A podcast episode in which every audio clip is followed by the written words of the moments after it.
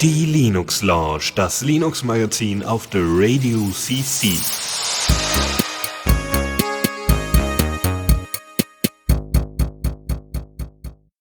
Herzlich willkommen. Es ist Sonntag, 17 Uhr, der 12. Februar 2023 und ihr hört die Linux Launch. Das ist bereits unsere 266. Folge vom deutschen Podcast über Linux und Open Source. Und äh, wir hatten eine kleine Pause im Januar, starten aber jetzt durch für 2023 und ich freue mich wieder total, dass ihr alle reinhört, dass wir quasi direkt auf eure Öhrchen senden dürfen. Egal, ob ihr gerade Gassi geht, Autofahrt oder auf dem Klo sitzt. Ich hoffe, ihr habt einen tollen Tag. Und ihr habt auch noch einen noch grandiosen Tag, vor allem unser Chat, der live dabei ist, den grüße ich auch. Und natürlich meine grandiosen Mitmoderatoren, den Dennis. Ja, schönen guten Tag. Mit so guter Laune äh, starte ich natürlich hier auch durch. Da wird man ganz mitgerissen, Michael. Und der Chris ist auch dabei. Ja, Hallöchen und ein äh, gutes neues Jahr an alle, denen ich das noch nicht gewünscht habe und die es noch nicht gehört bekommen haben.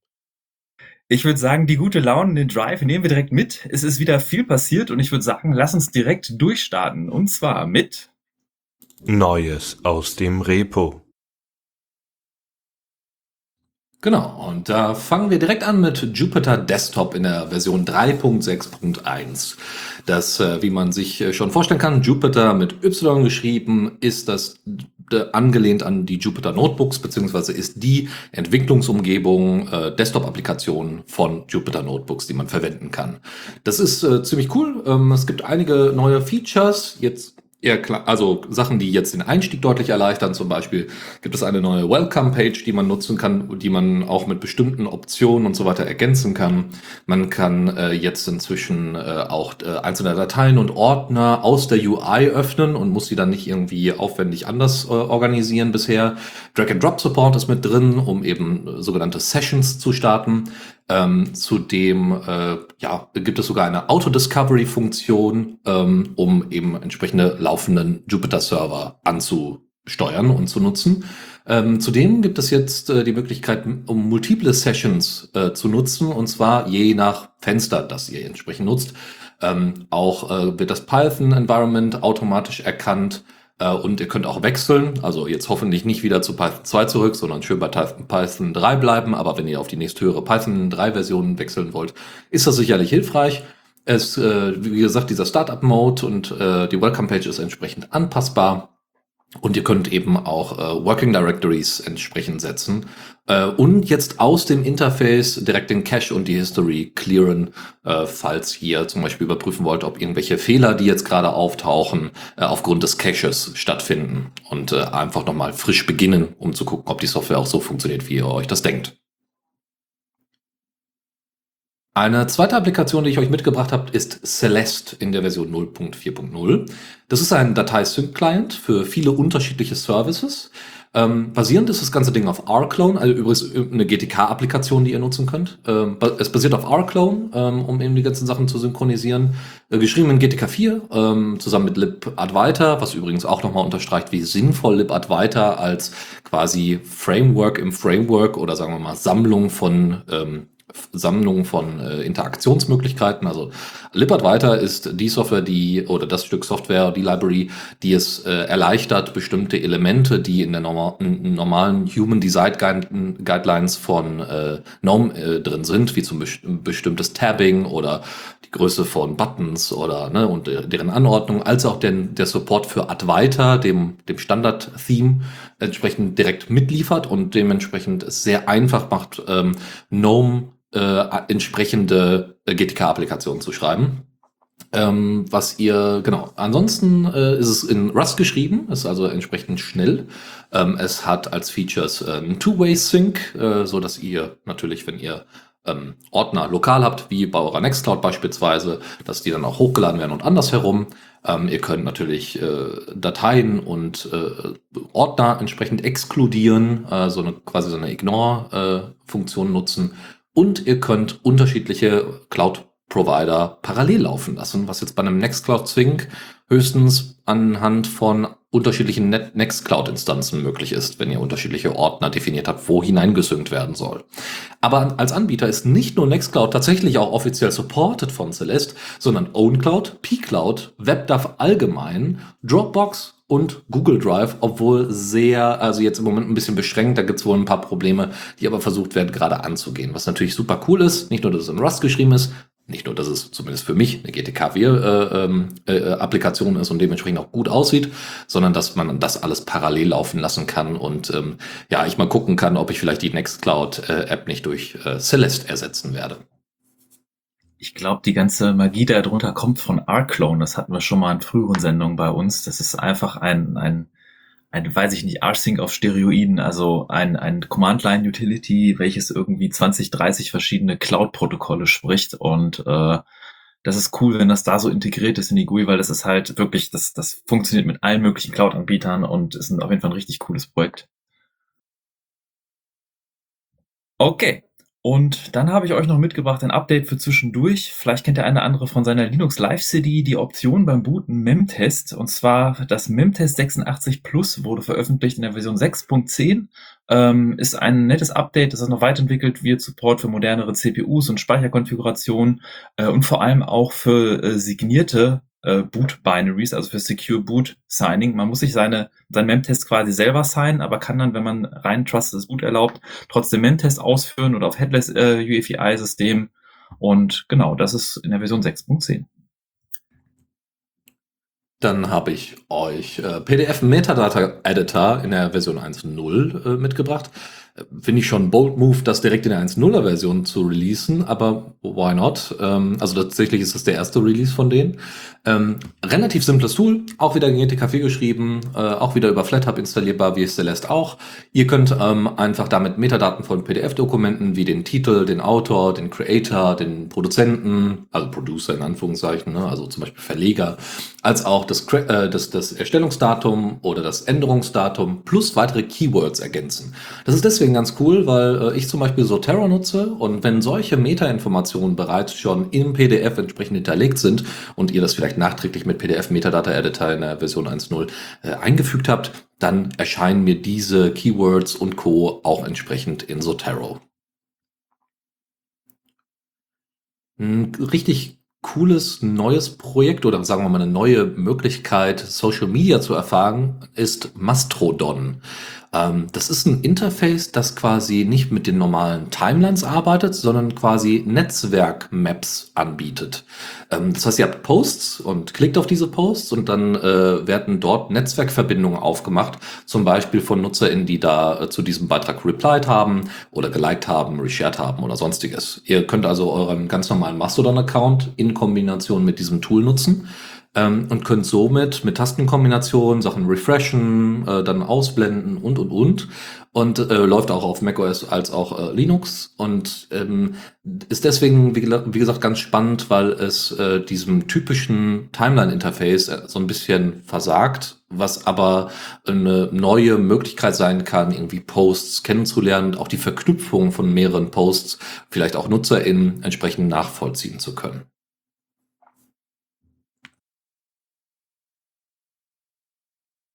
Ups, da ist mein Push-to-Talk-Band. Dann habe ich euch noch ein Update mitgebracht. Und zwar gab es ein Update der großen äh, Android als alternativen ROMs äh, LineageOS, LineageOS, LineageOS. Chris wird mich gleich sicherlich korrigieren. Lineage war richtig. Okay, äh, LineageOS wurde in der Version 20 veröffentlicht und zwar basiert das auf Android 13, also auf dem Android Open Source Projekt. Und äh, sie haben einen Haufen Security Patches halt mitgezogen. Also das ist jetzt der Stand von Dezember 2022. Ähm, es wurde eine eigene alternative Kamera-App namens Aperture integriert, viele Google TV-Verbesserungen und auch die, die, der Initial Rooster, also die ersten Geräte, die da unterstützt werden, äh, sind unter anderem das Fairphone, die Google Pixel-Geräte, viele Motorola-Geräte, viele Xiaomi-Geräte. Und äh, wer dieses alternative ROM nutzt, für den lohnt sich dieses Update auf jeden Fall. Da bin ich mal gespannt, weil ähm, iOS, was ich ja auf meinem Fairphone 3 verwende, auch auf Lineage OS aufbaut. Wo gemerkt ist das ja Lineage OS 20. Da muss man mal gucken, ne? also ob das überhaupt dann noch kompatibel sein würde mit, äh, mit dem Fairphone 3 und Co. Ähm, aber, aber gerade die Kamera-App finde ich total spannend, äh, weil bisher sind die Kamera-Apps eher entweder total langsam, äh, teilweise haben die dann eben nicht genügend Features oder, ne, also bisher bin ich noch nicht so zufrieden mit den äh, Kamera-Apps, die ich so kenne. Meine Hoffnung wäre natürlich, dass Aperture das äh, ja äh, deutlich besser macht als alle bisherigen Open-Source-Implementationen, die es da so gibt. Also ich nutze aktuell Open Camera, das ist ein Open Source Projekt von F-Droid, was eigentlich relativ gut von den Features ist. Aber zu dem Aperture-Projekt, auch im verlinkten Blogpost in unseren Shownotes findet ihr auch Screenshots und da beschreiben sie ein bisschen länger was zu. Es hat definitiv auf jeden Fall mehr Features. So, dann kommen wir von Lineage OS äh, zu Elementary OS und zwar in der Version 7. Ähm, diesmal ein spezieller Beitrag. Wir werden jetzt nicht die Features von Elementary OS so stark äh, in den Vordergrund rücken, sondern tatsächlich den Fokus auf die Barrierefreiheit, die Elementary OS äh, äh, entsprechend eingebettet hat, ähm, darauf legen. Ähm, einmal äh, wurden jetzt in diesem Beitrag von makeuseof.com ähm, äh, wurde genannt, einfach, dass der Einstieg in Elementary OS, was ja eine Debian-basierte Distro mit entsprechend äh, eigenem Interface und auch eigener Designsprache ist, dass der Einstieg sehr einfach ist, nämlich dass man einfache Projektbeschreibung hat, auch sehr schnell eine Download-Option hat mit der ISO. Ich finde zum Beispiel, Debian hat es immer noch nicht hingekriegt, irgendwie einen ordentlichen Einstieg zu äh, bieten für gerade Neuankömmlinge im, im Bereich Linux. Ähm, und auch, auch wenn sie da schon Sachen verbessert haben, aber es ist bei weitem nicht auf dem Stand äh, von Elementary OS. Grundsätzlich, um jetzt mal ein richtiges Barrierefreiheit-Feature rauszugreifen, ist äh, das ähm, Editieren bzw. Ähm, Konfigurieren von Schriftgröße als auch einer eigenen, äh, einem eigenen Eintrag für Dyslexia-Schriftarten entsprechend direkt integriert in den Einstellungen. Was äh, Dyslexia, also äh, die, ich weiß gar nicht, wie heißt es denn eigentlich auf Deutsch, muss ich ganz ehrlich sagen. Das fällt mir gerade nicht ein. Ähm, ich glaube, Dyslexie ist, äh, glaube ich, einfach ein Fremdwort. Bin mir nicht ganz ja. sicher. Also die Möglichkeit, äh, das, also Schwierigkeiten zu haben äh, mit, äh, mit Schriftsprache, ähm, das äh, nicht zu verstehen, sondern eher zu lesen. Und da gibt es eine besondere Schriftart, die das deutlicher vereinfacht. Und dass es diese Schriftart direkt integriert gibt, dass das Interface sich dann also automatisch komplett umstellt anhand der Configs, das ist natürlich ein ziemlich cooler Vorteil von Elementary OS. Ansonsten äh, wird äh, Sprache, grundsätzlich Sprache innerhalb der ganzen Applikationen, die äh, teilweise selber gebaut worden sind von den Elementary-Leuten, ähm, wird äh, Sprache verwendet, die sehr einfach ist oder die zumindest sehr nachvollziehbar ist, auch für Leute, die jetzt mit dem ganzen Package Kram und so weiter zu tun haben, also nicht zu tun haben, äh, gut damit klarkommen ähm, und eben halt Linux-Einsteigern durchaus geläufig ist. Äh, zudem er erklärt der Installer relativ viel, also jetzt nicht en masse, sondern so viel, wie man wissen muss. Äh, ne? Wenn man jetzt nicht weiß, was formatieren heißt oder sowas, die Festplatte formatieren, dann wird das dort erklärt. Und ähm, das App Center wird da besonders positiv hervorgehoben als äh, das Software Center schlechthin, obwohl da auch jetzt inzwischen viele Apps, äh, also App Center oder Software Center wie das GNOME Software Center nachgezogen sind, ähm, dass es sehr, sehr gut ist, um neue Software zu finden. Und grundsätzlich wird positiv angemerkt, dass es eine entsprechende Designkonsistenz äh, gibt, die es aber, muss man auch sagen, jetzt auch, finde ich persönlich unter GNOME an vielen Stellen ebenfalls gibt. Und noch ein alternatives Linux, was ihr euch installieren könnt, äh, aber diesmal für euren Staubsauger. Äh, tatsächlich gibt es diese, diese automatisch rumfahrenden Roboter, angefangen mit Xiaomi, mittlerweile gibt es einen Haufen anderer Ansteller, gibt es alternative Firmware für, weil die basieren tatsächlich auf einem gestrippten Ubuntu, also die, die Xiaomi-Dinger am Anfang. Äh, und darauf aufsetzen gibt es Valetudo und das wurde in der Version 23.01 veröffentlicht und sogar wenige Stunden vor der Sendung habe ich gerade gesehen, 23.02 habe ich noch aufgesammelt und auch mit reingenommen. Und äh, die Updates verbessern einiges an der UI. Also man hat in seinem eigenen Handy kann man dann den Roboter fernsteuern, kann die Karte sehen, kann die Zonen einteilen, wo er saugen soll und das, das benutzen. Und da gab es äh, mehr einheitliche Icons und so ein bisschen wurde es verbessert. Es gibt die Möglichkeit, die Einstellungen zu resetten aus der UI, wenn man sich irgendwie mal zu verhaspelt hat. Ähm, an Hardware-Support ist äh, zum Beispiel der Q7 Max dazugekommen und äh, auch viele äh, äh, Roboter von äh, äh, Entschuldigung, meine Notizen, egal. Ähm, und man kann seine Valetudo-Instanz auf jeden Fall benennen. Wenn man mehrere Roboter vom selben Typ hat, kann man sie den eigenen Namen geben, dass man die im Webinterface besser auseinanderhalten kann.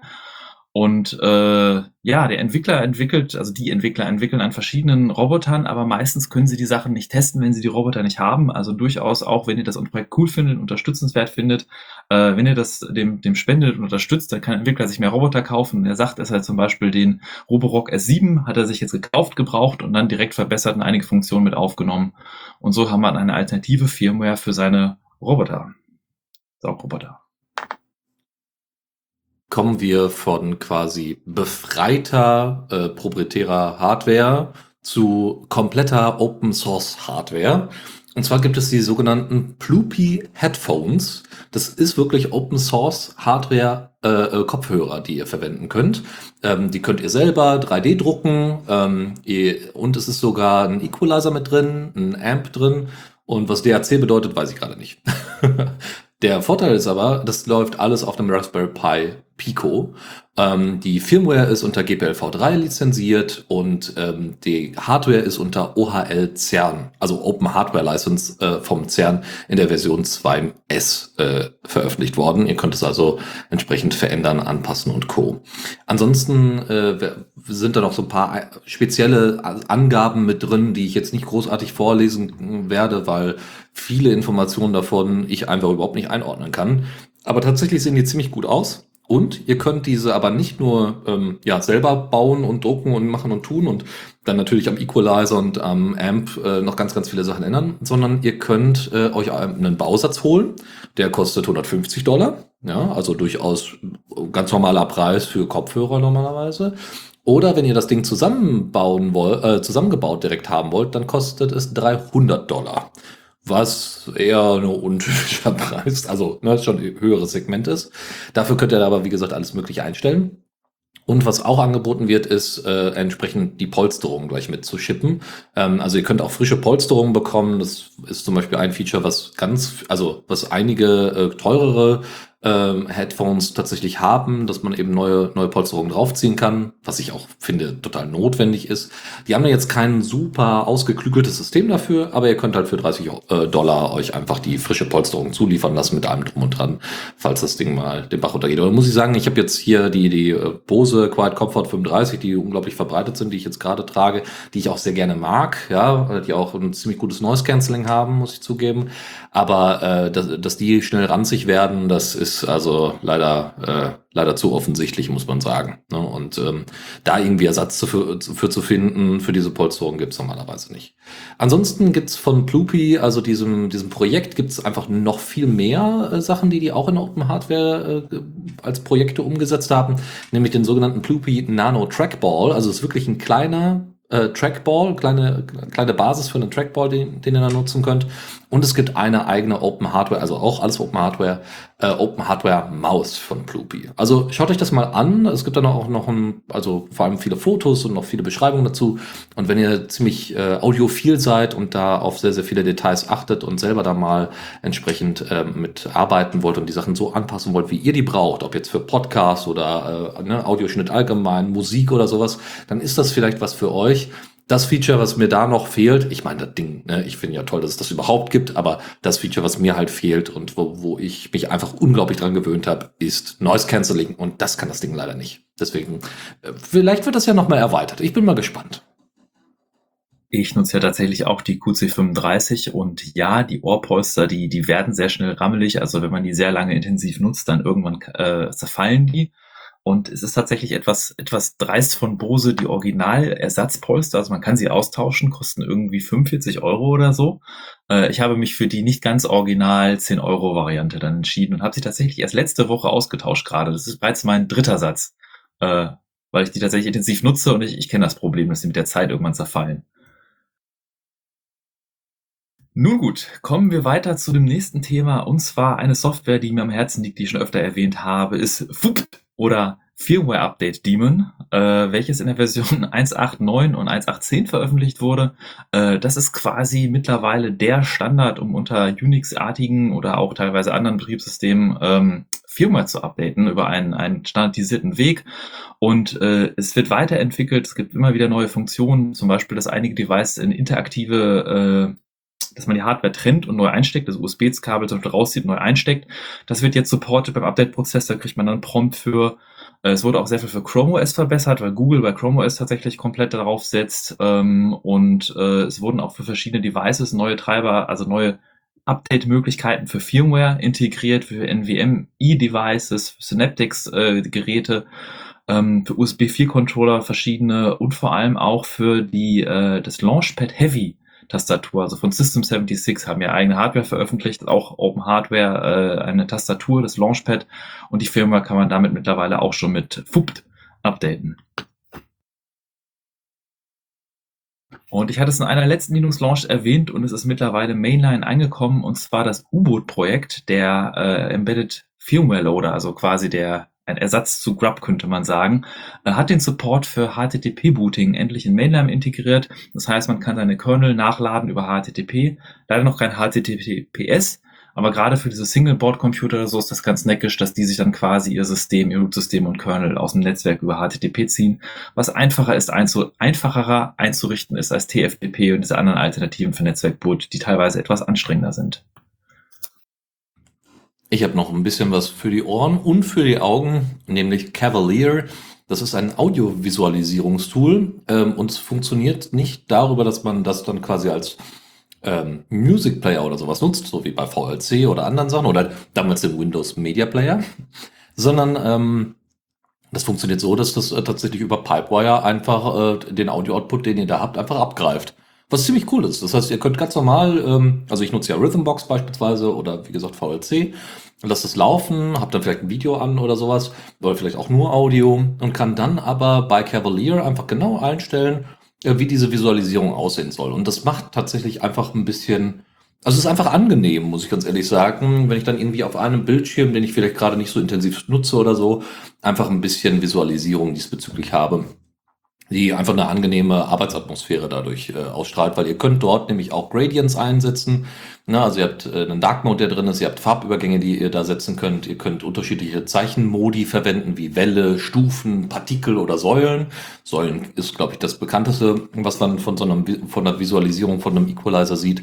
Und äh, ja, natürlich habt ihr Möglichkeiten der Lautstärke-Einstellung, wo gemerkt nicht die Lautstärke, mit der ihr auf dem System arbeitet, sondern die Lautstärke, äh, die dann angezeigt werden soll. Das heißt, wenn ihr ein sehr leises Lied habt und das im Hintergrund habt, habt ihr die Möglichkeit, quasi den den äh, Wert nach oben zu korrigieren, so dass die Visualisierung trotzdem relativ stark ausschlägt.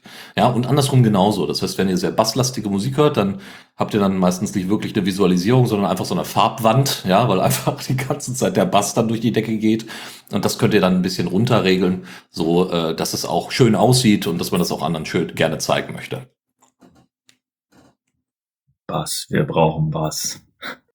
Okay, ähm, ich habe noch ein Update mitgebracht von Pandoc. Das ist so ein Schweizer Taschenmesser zum Konvertieren von verschiedenen Markup-Sprachen, also Textformatierungssprachen, aber von, von äh, Markdown, LaTeX, HTML, äh, Doc, RST, alles Mögliche hin und her konvertieren und das ist, macht das wirklich richtig, richtig gut. Ähm, hatten wir schon ein paar Mal vorgestellt, ist auch als Basis für andere Software oft genutzt und äh, wer so zwischen diesen Markdown-Formaten äh, ähm, konvertieren will, sollte sich auf jeden Fall Panok angucken. Und in der Version 3.0 und 3.1, die veröffentlicht wurde, gibt es zum Beispiel eine neue Output-Engine, die heißt Chunked HTML. Damit erhält man ein ZIP-Archiv mit mehreren HTML-Dokumenten, die quasi zusammengesetzt sind. Ähm, Verbesserungen durch die Bank, vor allem wenn es darum geht, irgendwie grafische Elemente und solche Sachen mit zu integrieren in Dokumente und rüberzuziehen in andere Formate. Da wurde einiges verbessert. Und die Lua Engine wurde quasi in ein eigenes Paket gepackt. Und die Lua Engine ist das der Teil, wo man mit Hilfe von kleinen Lua-Skripten quasi Pandoc erweitern kann und auch um eigene Formate erweitern kann, eigene Arten, irgendwas zu parsen oder zu lesen. Das wird jetzt ein eigenes Paket gemacht, um es einfacher zu managen. Und äh, genau, das ist Teil der Updates gewesen. Auch ein Update von einer Software, die ein Desktop vielleicht nutzt, ist Firewall D, Firewall Daemon. Und das wird am 5. Januar wurde Version 1.3 veröffentlicht, was halt äh, vor allem auch die Profile für viele Apps mitbringt, neue Apps, also wie Nebula, Ceph Prometheus Exporter, Link Global Multicast Name Resolution oder SyncThing. Ähm, dass diese Profile sind quasi Helferchen, damit ihr euch quasi, wenn ihr die App auswählt, die richtigen Ports schon ausgewählt werden zum Freigeben, zum äh, irgendwelche Regeln draufsetzen und ähm, genau, und es gibt auch ein weiteres Kommandozeilenparameter, der heißt Reset to Defaults. Euch hilft, dass wenn ihr jetzt äh, ihr da irgendwie so viel rumgespielt habt und quasi eure Änderung noch nicht persistiert hat, dann könnt ihr mit diesem Kommandozeilenparameter die Firewall quasi zurücksetzen. Dann ein doch immenser, immenser Release ist äh, Transmission 4.0.0. Ähm, nach, glaube ich, weiß nicht, zweieinhalb Jahren, viereinhalb Jahren, also wirklich eine sehr, sehr lange Zeit, mehreren Jahren, ist eine neue Version von Transmission, dem äh, BitTorrent oder dem Torrent-Client, ähm, rausgekommen, wo gemerkt, Transmission ist nicht, also ich kenne es vor allem als GTK-Applikation, aber das ist nur eines von vielen Interfaces. Es gibt ein Web-Interface, ähm, es gibt äh, aber auch eine Qt-Version äh, davon und es hat sich jetzt in der 4.0-Version echt eine Menge getan. Also allein das erste ist, es ist unglaublich ressourceneffizient geworden. Also es verbraucht jetzt 50 Prozent weniger CPU-Zyklen, 70 Prozent weniger, ähm, ja, äh, wie heißt es, Speicher, äh, Allocations, Allokation. Es gibt natürlich irgendwie wahrscheinlich auch einen deutscheren Begriff dafür, aber ne, die, ähm, das äh, Hinterlegen von Speicher, ähm, als jetzt äh, die vor, äh, vorherige Version 3.0. Äh, zudem ist die Community einfach immens auch gewachsen. Sie haben, ähm, also es ist deutlich einfacher, Issues zu, zu promoten und voranzubringen. Und es gibt einfach echt eine schöne, aktive, neue Gruppe an Leuten, die ehrenamtlich äh, da Contributors sind. Zudem ist der Code immens modernisiert worden, was entsprechend diese äh, Ressourceneffizienz äh, umgesetzt hat. Nämlich ist man von, von der Basis C endlich zu, also C90, glaube ich, war es, zu C gewechselt. Das hat dazu geführt, dass eben mehrere, äh, mehrere tausend Zeilen Code entsprechend nicht nur angepasst werden mussten, sondern an vielen Stellen auch rausgeworfen worden sind. Nämlich 18 Prozent des Codes, was schon, des Cores wohlgemerkt, ja, des Core-Codes, was schon ziemlich cool ist. Ähm, bei den GTK-Clients ist man auf GTK MM umgestiegen, beim Web-Client, was das Interface angeht. Beim Web-Client ist man auf modern, also ist nochmal komplett neu geschrieben worden und nutzt jetzt entsprechend ein modernes JavaScript und nicht mehr jQuery. Ähm, und das komplette G-siebte Bundle sind jetzt nur noch irgendwie 68, äh, äh, 68 äh, Kilobyte. Ähm, zudem haben sie Unit-Tests eingeführt, äh, auch zusammen mit Google Test, äh, dieser Umgebung mit zum Testen äh, von, von Google. Ähm, die äh, machen während ihrer Continuous Integration noch Clang äh, und nutzen den zum Sanitizen. Ähm, die Core Library wird auch noch äh, gefasst testet, was auch ziemlich geil ist. Ähm, und äh, Transmission nutzt halt noch viele, viele andere Services, um eben den neuen Code direkt zu analysieren, wie Sonar Cloud Coverity, äh, LGDM und Clang Tidy. Ähm, zudem ähm, sind auch, warte mal, äh, ja, genau. Und viele Code Warnings, die es so gab, sind dementsprechend, die es äh, vorher in 3.0 gab, sind dann auch entsprechend für 4.0 jetzt gefixt worden. Kommen wir aber zu den neuen Features, also mal abgesehen von dieser ganzen äh, Umstrukturierung und eben, dass die Community äh, besser aufgestellt ist. Ähm, erstens hat man jetzt äh, Support auch für BitTorrent, für die BitTorrent-Version äh, 2 ähm, und hybride Torrents. Ähm, zudem äh, kann man jetzt auch Default-Trackers angeben und ähm, ja, äh, um eben seine, seine Torrents entsprechend öffentlich zu machen. Ähm, ja, was haben wir noch? Ja, also es gibt noch so ein paar, der, der, wie gesagt, der Webclient ist jetzt auch so weit neu gestaltet worden, dass man den auch auf dem Smartphone nutzen kann. Ähm, wenn man neue Torrents erstellt, kann man jetzt auch die, ähm, die äh, Stückzahl angeben. Ja, also wie, wie groß quasi jedes einzelne Stück sein soll, was da, was da äh, weiter, äh, weiter betrieben wird, weiter verbreitet wird. Es gibt eine IPv6 Blocklist, die jetzt unterstützt wird. Und äh, ansonsten folgen sie jetzt der äh, Semantic Versioning ähm, Art und Weise der Veröffentlichung. Ähm, dementsprechend gibt es jetzt auch eine neue Beta, die man sich nochmal angucken kann. Und wir sind da mal gespannt, ähm, wie das jetzt so weitergehen wird. Auf jeden Fall hat das immense Auswirkungen jetzt tatsächlich in, also in, zumindest in meinem Nachrichtenfeed gehabt. Also das war eines der prominentesten Neuerungen jetzt äh, der letzten Monate. Ein weiterer großer Release äh, ist Osmond 4.3. Osmond ist eine Map-Software, die eine Map-App äh, für Android, die ist Open Source, sie nutzt OSM-Daten, OpenStreetMap-Daten und ist des, deswegen gerade für ähm, Leute, die Mountainbike fahren oder grundsätzlich Rad fahren, zu Fuß gehen oder äh, auch hiken gehen, also hier, äh, wie heißt es denn, äh, wandern gehen, ähm, äh, sehr geeignet ähm, und hat halt viel, viel, eine viel, viel höhere Detaildichte. Äh, da ist jetzt die große Neuerung, dass es eine deutlich schnellere Rendering-Engine gibt, die auf OpenGL basiert. Zudem gibt es jetzt einen Support für eine 2.5 Dimension Projektion, ja, also so wie man das von vielen Navigationsgeräten kennt. Das gab es vorher in dieser Form nicht. Ähm, grundsätzlich sind die Animationen flüssiger geworden. Es gibt jetzt ein Wetter-Plugin, was ihr dann drüber legen könnt, was gerade so beim Hiken sicherlich eine gute Sache ist, damit ihr nicht in den nächsten Regen kommt. Es gibt jetzt den Support für nautische Karten, was vielleicht für den einen oder anderen Angler ganz spannend sein könnte.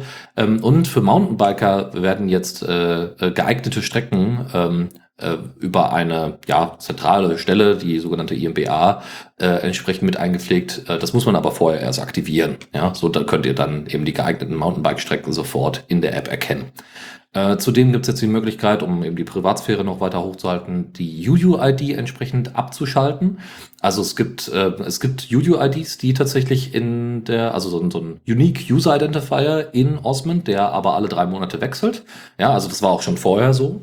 Ähm, und es ist einfach nur dafür da, um eben zu gucken, gibt es irgendwelche Probleme oder ne, so ein bisschen, ein bisschen Telemetrie tatsächlich, um die äh, Arbeit zu verbessern. Aber es ist äh, tatsächlich etwas, was man äh, sofort, auch wenn man die App gerade aktualisiert, sofort äh, erklärt wird, angezeigt wird und ihr dann auch sofort ändern könnt.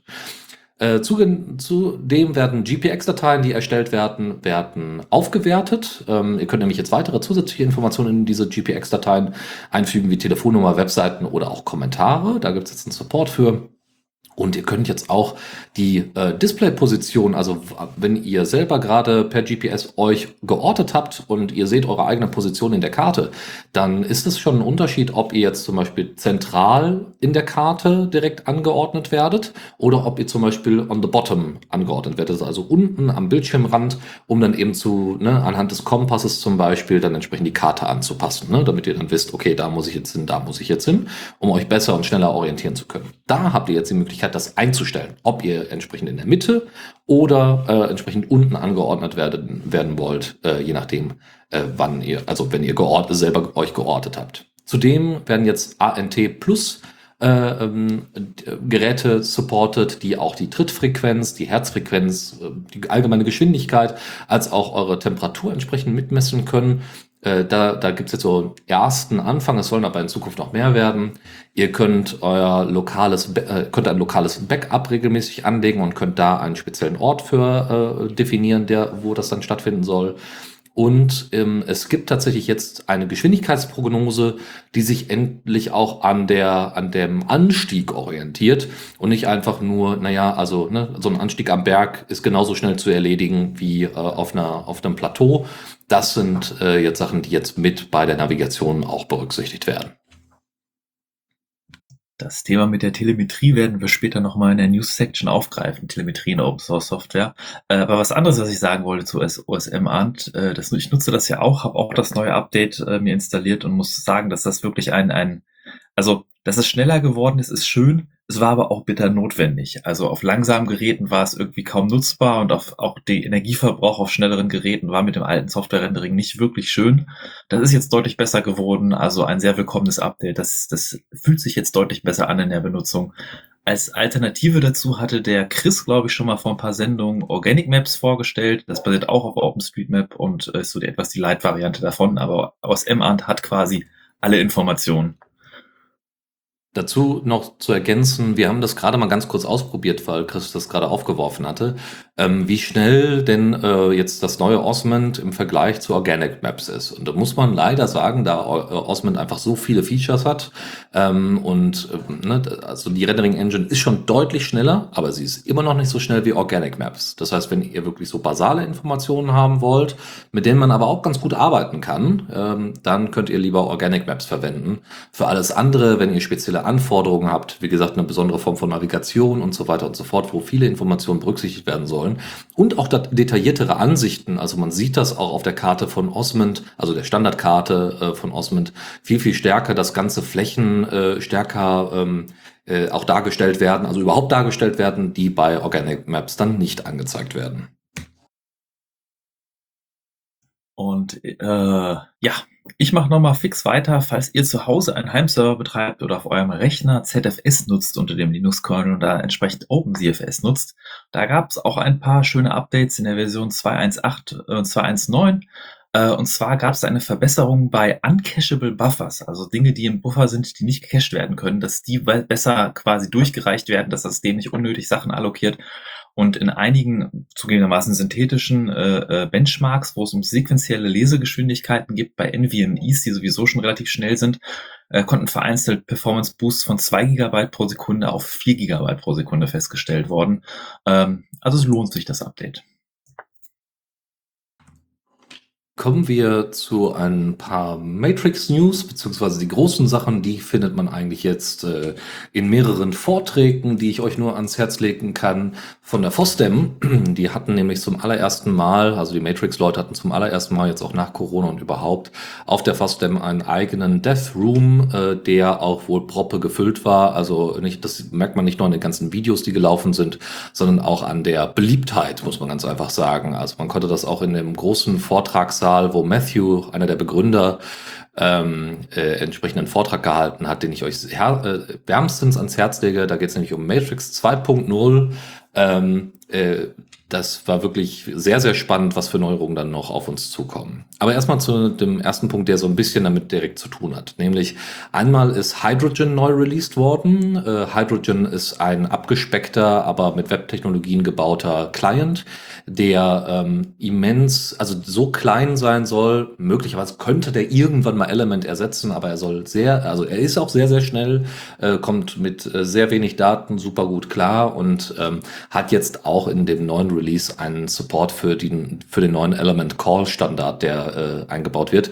Wer sich erinnert, es gibt einmal die Peer-to-Peer-Direktkonversation, äh, die Element immer unterstützt hatte. Ähm, die wird jetzt nach und nach ersetzt werden. Ähm, und dann gab es dieses Gruppenfeature, ja, in einem Raum mit mehreren Leuten. Das ist dann über Jitsi damals gelöst worden. Das soll alles jetzt ersetzt werden. Da arbeiten die auch schon eine Weile dran. Und das, was man da so zwischendurch sieht äh, an, an Videos, ich kann euch das nur empfehlen, immer wieder This Week in Matrix sich anzuschauen oder deren YouTube-Kanal zu abonnieren. Ähm, das ist wirklich sehr, sehr beeindruckend, was da abgeht. Zudem wurde dort auch angekündigt, dass es gerade um mit diesen unterschiedlichen und vielfältigen Videostreams umzugehen, das ist jetzt kein Feature von Hydrogen, sondern von Synapse, ähm, dass es dafür dann weitere Services gibt, die dann quasi an die Home-Server angebunden sind. Das bedeutet also, Ihr habt nicht einen zentralen, zum Beispiel Jitsi-Server, sondern ihr könnt dann halt wirklich federated miteinander von den einzelnen Synapse-Instanzen Videocalls umsetzen. Und solange das jeder einzelne Server gut packt, ja, habt ihr dann dezentral das so ausklamüsert, dass ihr da, wie gesagt, das sehr, sehr gut hochskalieren könnt. Wie gesagt, ist alles in Arbeit und da kann man sich auf jeden Fall einige Videos noch zu anschauen. Ansonsten, was eigentlich noch äh, viel wichtiger ist, äh, mal abgesehen von Hydrogen, das war jetzt ein Thema, ist wie gesagt dieser Vortrag von Matthew, äh, Matrix 2.0. Ähm, eines der krassesten Sachen, die ich da so gesehen habe, ist einmal genau das, was ich erzählt hatte mit, mit Element Call.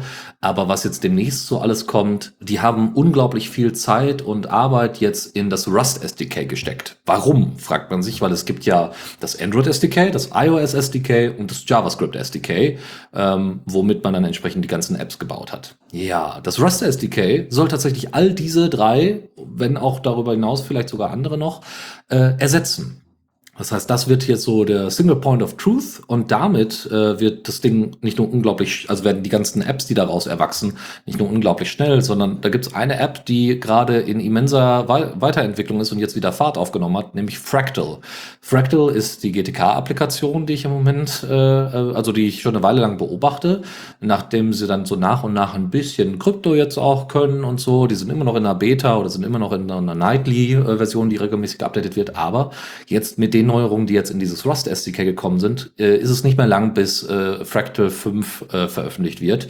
Und äh, aber nicht nur Fractal, sondern was übrigens, wie gesagt, nicht von New Vector, von der Firma und von der Stiftung von Matrix ist, nein, sondern eben halt alle anderen Applikationen auch. Das heißt, iOS, Android als auch Element im Core wird komplett jetzt dann mit dem Rust SDK dann laufen und wird äh, komplett überarbeitet werden und somit deutlich, deutlich schneller laufen. Die haben ein komplettes Bildsystem, um gerade eben eine Kernentwicklung äh, umzusetzen mit Element, also gerade was die mobilen Apps äh, angeht, nämlich iOS und Android, dass das dann einfach nur noch geforkt wird in die entsprechenden, äh, also äh, entsprechend umgesetzt wird für iOS und Android und aber sie aber an einem Kern arbeiten, was Interaktion und so weiter angeht.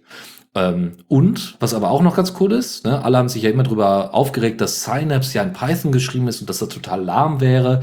Wir haben das immer mal wieder hier thematisiert, dass äh, Synapse äh, über die Jahre hinweg tatsächlich doch einen ziemlich guten Dienst äh, geleistet hat, nicht nur weil es featureful ist, ja, sondern und die Referenzimplementierung, sondern weil es äh, tatsächlich immense äh, Möglichkeiten gab, es doch nochmal zu verbessern. Aber da ist man jetzt so langsam an Grenzen angekommen. An Grenzen, die aber jetzt trotzdem gelöst werden können und man jetzt nicht auf Dendrite warten muss, bis das jetzt weiterentwickelt wird. Das wird auch parallel weiterentwickelt. Das braucht nur halt seine Weile, bis es irgendwann mal zu Synapse aufgeschlossen hat, wenn äh, Synapse einfach auch parallel weiterentwickelt wird.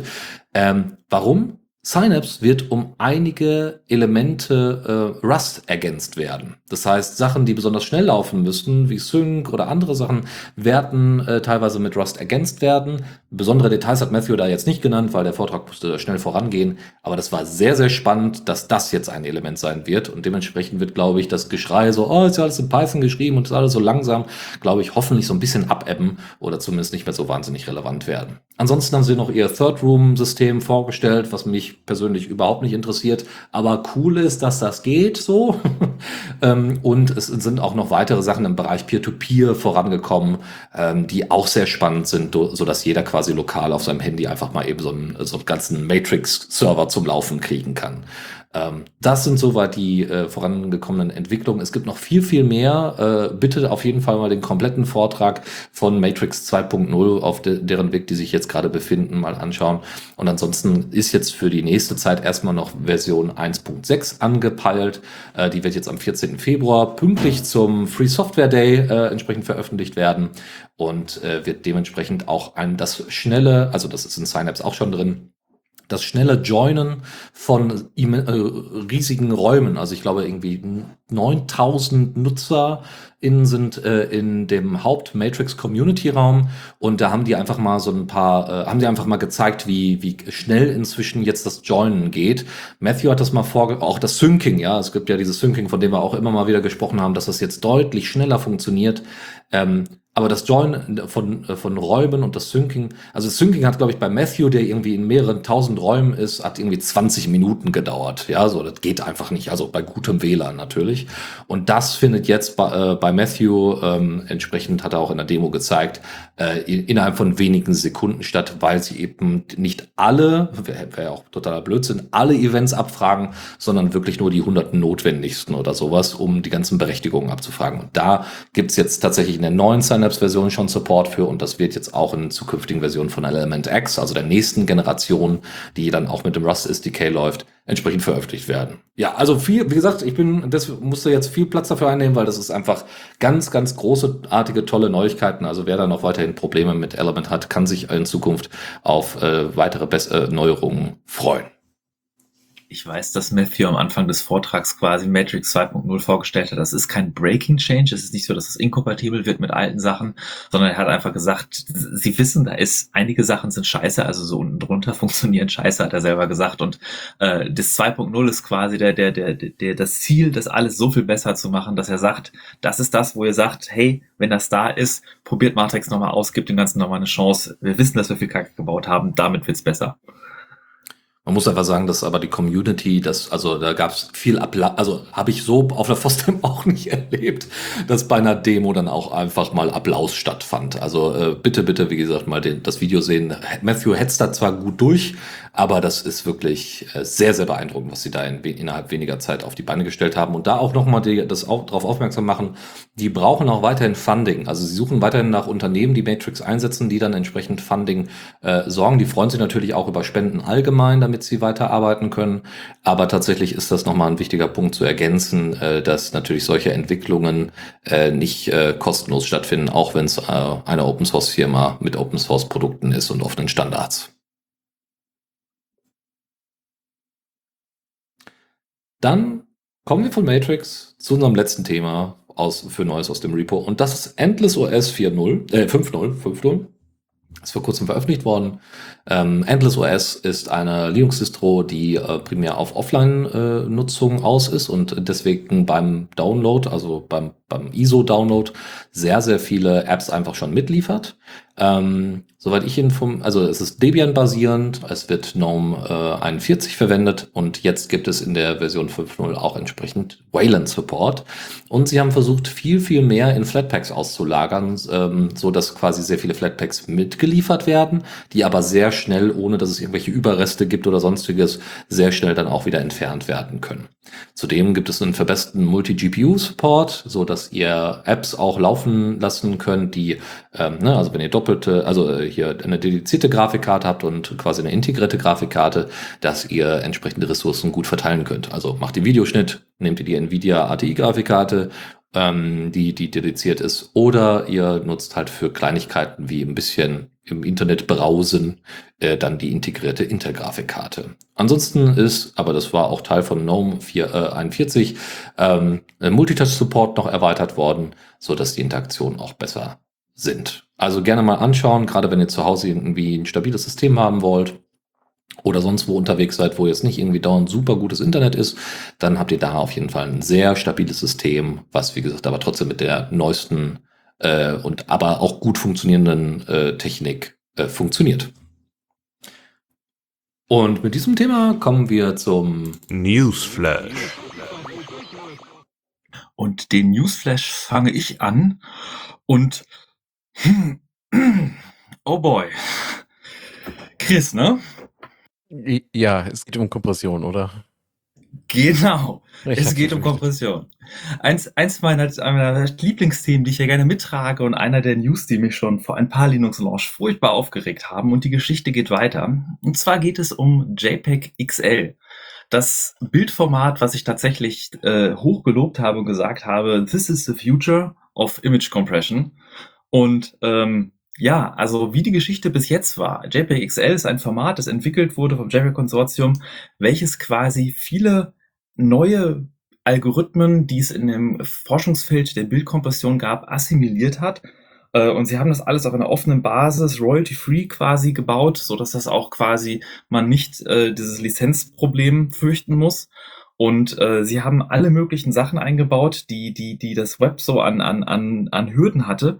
Und vor allem hatten sie auch die Möglichkeit äh, eingebaut, dass man eins zu eins den Bitstream-Format von JPEGs einbauen kann. Das heißt also auch die Kompatibilität aller alten Bilder ohne Qualitätsverlust als JPEG XL auszuliefern, dann natürlich mit der alten Komprimierung, aber man, man hat quasi eine Transition, man hat diesen Übergangsweg und ja, auf jeden Fall kam dann Google um die Ecke und hinter Google in Chrome saß dieses Feature noch hinter einem Feature-Flag, welches zum Testen man einschalten konnte. Und was Google gemacht hat, ist irgendwann zu sagen, das nutzt ja niemand mehr, wir nehmen's raus. Wo die Leute gesagt haben, so, äh, das ist hinter einem Feature-Flag, hinter about.config, ein Experimental Flag versteckt. Und, äh, ne? Was die großen Browser, und Chrome ist nun mal der marktbeherrschende Browser, was sie nicht unterstützen, kann man knicken. Und es gibt viele andere Alternativen, die versuchen, das, das, das JPEG abzulösen als Web-Bildformat. Äh, Und darunter gehören zum Beispiel auch AVIF oder WebP. Und WebP ist rein zufällig die Lösung von Google, an die die arbeiten. Und ein Schelm, wer dabei Böses denkt. Also die Argumentation von Google war einfach nur beschissen und heuchlerisch. Also da, da, da habe ich so einen Puls, wenn ich die gelesen habe. Und ähm, die Frage ist natürlich, was Mozilla macht mit Firefox, die einen deutlich geringeren Marktanteil haben, aber auch irgendwie nachziehen müssen oder nicht nachziehen müssen. Und jetzt gab es eine Äußerung von Martin Thompson auf GitHub, der hat in einem Issue sich quasi, haben die sich dazu geäußert und es wurde intern viel besprochen. Und äh, sein Fazit ist, so we don't see support for JPEG-XL as either good or bad for the web. We might find it necessary to support the format and usage becomes more widespread, but that will be a product decision. Also zusammengefasst, sie sind an sich neutral, sagen aber, es gibt im Moment einfach nicht die Position, das voranzutreiben. Und übersetzt heißt das so viel wie, wir arbeiten nicht weiter dran. Es ist tot. Und ich, ich sehe das schon ein bisschen so als, als wirtschaftliche Entscheidung sinnvoll, weil Mozilla nicht diese Manpower hat, dann ein Format zu, zu pushen und zu unterstützen, wenn es so einen kleinen Marktanteil hat gegenüber Chrome. Also sehe ich die Schuld tatsächlich da bei Google mit ihrer beschissenen Entscheidung, äh, wirklich die, die Webstandards so zu verzerren. Also sie, sie, sind ja sehr interessiert daran, Webstandards zu shapen. Und ich finde, diese Entscheidung war einfach stumpf und falsch. Ähm, ich hatte Diskussionen mit anderen Leuten dazu, die auch gesagt haben, von wegen JPEG XL unterstützt ja so viele Features, man müsste sich irgendwie um so viel Support kümmern, das wäre so viel Komplexität, was einfach Quatsch ist meiner Meinung nach, weil diese Bildlibraries normalerweise, also die Bilderformate normalerweise in eine Library ausgelagert werden können und dadurch dann in die Software eingebunden werden. Das ist nicht so komplex wie zum Beispiel CSS-Standards, die dann die komplette Rendering-Engine eingebaut werden müssen. Und JPEG XL hatte halt in allen möglichen Bereichen bessere Kompression, bessere Rückwärtskompatibilität, die maximale Größe. Also zum, zu, zum Vergleich zu AVIF, das Format, was Mozilla quasi unterstützt als neues modernes Bildformat. Das unterstützt irgendwie 65.000 mal 65.000 Pixel maximale Auflösung. Bei JPEG XL sind es irgendwie eine riesengroße Zahl, Milliarden, Milliarden Megapixel, also irgendwie eine Milliarde Pixel pro Seite. Ähm, 24, also äh, AVF unterstützt irgendwie 12-Bit Farbauflösung maximal, JPEG XL bis zu 24-Bit äh, Integer oder 32-Bit Floating. Ähm, Lossless Compression unterstützt JPEG-XL. Es ist komprimiert in allen möglichen Metriken schneller, also die Encoding, Decoding als AVEF. Und es kann halt zum Beispiel Progressive Encoding und Decoding, was AVEF nicht kann. Was so viel bedeutet wie, ihr könnt einen Teil der Bilddaten laden und seht ein sinnvolles Bild mit etwas weniger Details. Aber ihr seht schon was. Also ein Mobile Client kann sagen, von diesem 1,8 MB Megabyte Bild ziehe ich jetzt nur die ersten 16 Kilobyte und ihr habt ein, sichtbares Bild und wisst, worum es geht. Dann zieht er sich nochmal 200 Kilobyte und er hat ein gutes Bild. Und dann will ich noch ganz weit ranzoomen und hier Details sehen, dann zieht er halt den Rest danach. Das ist dieses Progressive Encoding. Das funktioniert super gut. Es gibt so viele schöne Sachen, die hätten so viel besser sein können, so viel Bekannten, die man beim PC-Support helfen muss, die dann einem fragen, die dann ein Bild schicken sollen mit Transparenz und dann versuchen sie es zu speichern, dann speichern sie es als JPEG oder ein Comic-Bild oder als eine Animation, als GIF und alles ist scheiße, weil alles ist irgendwie begrenzt und alles ist alte Kacke und warum ist JPEG XL nicht das neue Bildformat geworden? Ich bin sauer. So, das war mein Thema zu JPEG XL. Ei, ei, armes, armes Mädchen. Ja, es hätte so schön sein können, aber äh, jetzt mit dieser Entscheidung, dass auch Mozilla nicht weiter das verfolgt, kann man eigentlich davon ausgehen, dass JPEG XL tot ist. Ähm, ich werde das weiter verfolgen, ich werde weiter in News Launch berichten, aber ja, jetzt muss ich mich erstmal kurz abregen. Genau, erstmal eine kalte Dusche für, für Michael zum ja. Runterkommen. Genau, dafür ähm, vielleicht können wir, also kommen wir jetzt zu einem Thema, was vielleicht. Dinge, die Mozilla gut machen, komm. Weiß ja, wir warten mal ein bisschen ab. Also, ähm, muss man sagen, äh, äh, neues Thema, Thunderbird. ist Thunderbird auch Mozilla oder ist das eine eigene Organisation mittlerweile? Herzlichen Dank für den Einwurf. Genau das wo, würde ich auch okay. kurz erklären. Das haben die tatsächlich auf ihrem Thunderbird, äh, also in dem, in dem Beitrag uh, The Future of Thunderbird, beziehungsweise Why We're Building the Thunderbird Interface from Scratch. Also, es ist so, äh, erstmal haben die, äh, haben die Leute hinter Thunderbird äh, einen große, großen, großen neuen Plan und äh, gefasst. Nämlich gibt es äh, jetzt das äh, Supernova Interface an vielen Stellen, also schon Teile davon sind jetzt nochmal neu gebaut worden, ähm, weil Thunderbird, man glaubt es nicht, nichts anderes ist als auf der Gecko Engine basierte, ein auf der Gecko Engine basierter Mail Client. Das heißt, als damals Xul flöten gegangen ist, also man zu Web-Extensions äh, bei Firefox gewechselt ist, hat das auch Auswirkungen auf äh, Thunderbird und deren, äh, deren Schnittstelle, deren Add-on-Schnittstelle gehabt. Beispiel. So, also das ist ein Beispiel. Ähm, jetzt mit dem Supernova-Update äh, in äh, Thunderbird äh, 115 äh, wurden einfach auch Sachen optisch verhübscht, andere Sachen wurden wieder integriert und und und. Und sie sagen halt, Thunderbird ist halt alt. Also Thunderbird hat so, also ne, wir haben das jetzt optisch ein bisschen aufgehübscht, aber wir müssen unten drunter so viel aus dem Weg räumen. Es gibt immer wieder Inkompatibilitäten, weil bei Mozilla halt so viele Leute arbeiten, die die Gecko Engine natürlich voranbringen, was ja alles super toll ist. Aber wir sind hier irgendwie zehn Leute äh, als Kernentwickler, die da Bock drauf haben, das weiterzuführen. Und das, das heißt, jedes Mal, wenn irgendwelche APIs oder sowas von Gecko flöten gehen oder grundsätzlich irgendwelche C++-Schnittstellen, haben wir ein Problem, mit dem wir irgendwie äh, handeln müssen. Dementsprechend müssen wir gucken, wie wir diese, diese, diese, Tech, diese technischen Schulden, Technical Debt, entsprechend abbezahlen. So. Und genau, wie funktioniert das eigentlich jetzt im Moment mit Mozilla? Also 2012 hat die Mozilla Foundation gesagt, wir werden jetzt uns nicht mehr auf Thunderbird konzentrieren. Das hatte Vor- als auch Nachteile, auch wenn man es nicht glaubt.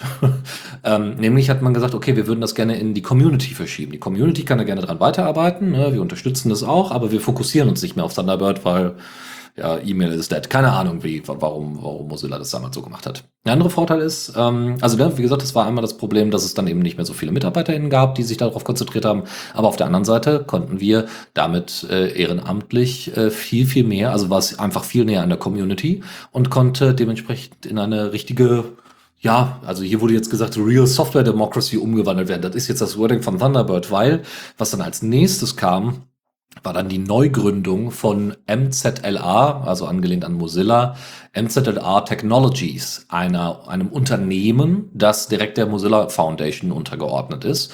Und dort gab es dann entsprechend einige, also auch weiterhin äh, wird jetzt weiterentwickelt und ist auch die ganzen äh, Marktgerechte und so weiter von Thunderbird sind dieser MZLA, ich nenne das jetzt einfach mal Mozilla Technologies, untergeordnet und dort gibt es auch ähm, entsprechend bezahlte äh, eingestellte Person. Ja, das heißt also 2017 bis 2020, ne, wo gemerkt, also 2012 wurde es der Community übergeben. Dann hat Mozilla dann irgendwann eingesehen, okay, vielleicht muss man es doch noch mal ein bisschen mehr unterstützen, damit Thunderbird nicht ganz flöten geht, weil es ja doch irgendwie wichtig für die Infrastruktur ist. Wer hätte es gedacht, weil es irgendwie der einzige Multiplattform, äh, ähm, Multiplattform E-Mail-Client ist, der Open Source ist, der auch nutzbar ist und genügend Features bietet, dass man es nutzen kann. Also haben sie 2017 bis 2020 dann entsprechend weitergearbeitet und äh, auch ein paar Employees da drin gehabt. So. Und es ist halt auch weiterhin Open Source, wer hätte es gedacht, und ist auch weiterhin der Community zugewandt. Und sie sagen hier halt, ne, also wir sind, äh, auch wenn es jetzt nicht mehr komplett community-based ist, aber wir kommen ja selber aus der Community teilweise und haben eben auch äh, sehr früh versucht, zum Beispiel durch Mockups und andere Sachen, die Leute auf neue, auf Neuigkeiten bei Thunderbird entsprechend einzustielen. So. Und jetzt wird halt nach und nach das gesamte, in den nächsten zwei Jahren, das komplette, die äh, Interface neu gebaut. Und äh, wie gesagt, diese ganzen technischen Schulden, die sich über all die Jahre ange, ähm, äh, ja, angesammelt haben, sollen entsprechend bereinigt werden. Und das braucht seine Zeit. Und damit kommt natürlich auch für das, äh, für das User-Interface nochmal einiges an Änderungen auf äh, die NutzerInnen zu, also als ohnehin schon. Und deswegen äh, soll man da jetzt entsprechend, soll man da jetzt entsprechend äh, mal ein bisschen, also nicht nur geduldig sein, sondern eben auch gespannt sein, was denn da als nächstes auf einen zukommt. Also sie sind jetzt nicht so wahnsinnig konkret geworden in diesem Beitrag. Es gab, wie das natürlich bei Mozilla assoziierten Thematiken immer so ist, nochmal große Fragezeichen. Was heißt das denn jetzt? Werden dann irgendwie, ne, was, was soll denn jetzt passieren und überhaupt? Aber also im Moment scheint es, äh, was ähm, Spenden angeht, kommen sie relativ gut klar im Moment, was ganz gut ist. Ähm, und sie haben ja auch die Entscheidung getroffen, die ich übrigens immer noch phänomenal finde. Also, ähm, ne, also es gibt ja gute Entscheidungen und gibt es sehr gute Entscheidungen. Und diese sehr gute Entscheidung war zu sagen, wir bauen nicht als Thunderbird nochmal einen eigenen Thunderbird Android Client, sondern wir nehmen K9 Mail und bauen das nach und nach in unseren Thunderbird Client um ähm, um eben alle, äh, alle faszinierten Personen zum Thema E-Mail zusammenzubringen, äh, um ordentliche Open Source Clients zu bauen. Da bin ich auch mal gespannt, was kommt. So, aber wie auch immer, es soll also jetzt äh, weitergehen. Also die, ähm, die meisten Features werden, also wurden jetzt nicht mit 115 implementiert, sondern kommen erst im Juli mit 105. Nee, Moment. Äh, blah, getting initially implemented with version 115 in July, aiming at offering uh, a simple and clean interface uh, for new users. Also das wird jetzt weitergeführt werden. Das ist jetzt so ein bisschen um die Ecke herum erklärt, aber äh, das ist so der aktuelle Stand. Äh, Thunderbird gehört einer Firma, ähm, ist aber immer noch nah an der Community aus, nach eigener Aussage und wird jetzt eben halt den Technical Debt über die letzten Jahrzehnte, kann man ja fast schon sagen, jetzt aufräumen und unter anderem das Userface noch, äh, User Interface nochmal neu gestalten. Ich bin ja pro E-Mail-Client auf dem Rechner. Ich nutze Thunderbird tatsächlich schon seit 13 Jahren und äh, werde es auch weiter nutzen. Ja, aber ich, um.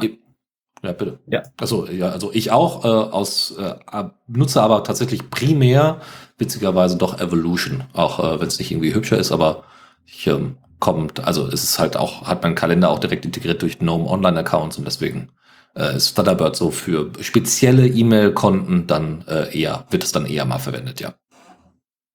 Aha, spezielle E-Mail-Konten. Vielleicht was für unsere Aftershow. Okay, Aber damit wir jetzt nicht ganz nur auf Mozilla rumreiten und irgendwie als böse Bub darstellen, noch eine positive Nachricht aus dem Hause Mozilla. Und zwar gab es ein Update von deren Common Voice Corpus, Common Voice Corpus Projekt in der Version 12.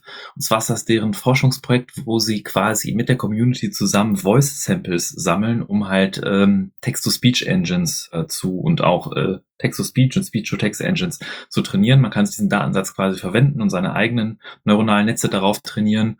Und die Version vom 24. Januar hatte jetzt zum Beispiel alleine für Deutsch irgendwie 50 Stunden mehr von 1234 auf 1283. Äh, und insgesamt haben sie Voice Sample aus 104 Sprachen in über 26.000 Stunden Aufnahmen, alle gelabelt mit was gesagt wird, die man für seine eigenen Forschungszwecke nutzen kann. Nochmal ein Thema aus der FOSDEM, äh, von der FOSDEM. Diesmal ist es aber nicht Matrix, sondern Flatpak, App Image und Snap ähm, äh, Thematiken. Warum steht da Event?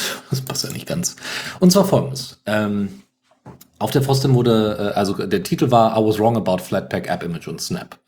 Ähm, und der Typ hat das äh, sehr schön dargestellt. Er hat irgendwie 2017 einen Vortrag gehalten, wo er gesagt hat, das ist alles totaler Blödsinn. App-Image macht, äh, also grundsätzlich dieses, diese Containerisierung und dass wir jetzt irgendwie noch was anderes irgendwie als, als äh, Dep-Files beziehungsweise als äh, die, die, normalen Repos oder sowas implementieren, um irgendwie Software zu verbreiten, auch äh, entsprechend distro-übergreifend ist eigentlich ein Sicherheitsproblem. Wir werden dann dieselben Probleme wie unter Windows haben. Wir, äh, das wird unglaublich viel Speicher fressen und all so ein Kram. So, und er hat gesagt, das war mein Stand 2017, das ist nicht mehr mein heutiger Stand und deswegen stehe ich vor euch und werde mal ganz kurz erklären, wie denn jetzt der aktuelle Stand eigentlich ist und wo er sich denn jetzt wirklich geirrt hat. Und das war sehr spannend. Ich meine jetzt wirklich die Kurzversion davon, aber ich empfehle euch wirklich, das, äh, den Vortrag auch nochmal explizit anzu, äh, anzuschauen. Äh, bei App Images ist genau das Problem einge, äh, aufgetaucht, dass, äh, dass er äh, unter Windows auch ausmacht. Ne? Das heißt, du hast irgendwie da eine unterschiedliche Python-Version oder Python-Libraries, die du noch zusätzlich installierst. Alles ist in der fucking Exe drin. Ne? Und du hast einfach, also erstens, ne, Speicherplatz geht flöten, aber du hast halt auch einfach ein Sicherheitsproblem, wenn du nicht geupdatete ähm, äh, Python-Version oder sowas hast, weil eben die Software eben nur auf diese eine Library zugreift. Ne? So, oder nur diese Library sogar mitschippt, ja, oder da sogar Probleme auftauchen. Kennt man auch unter anderem von Electron Apps oder so.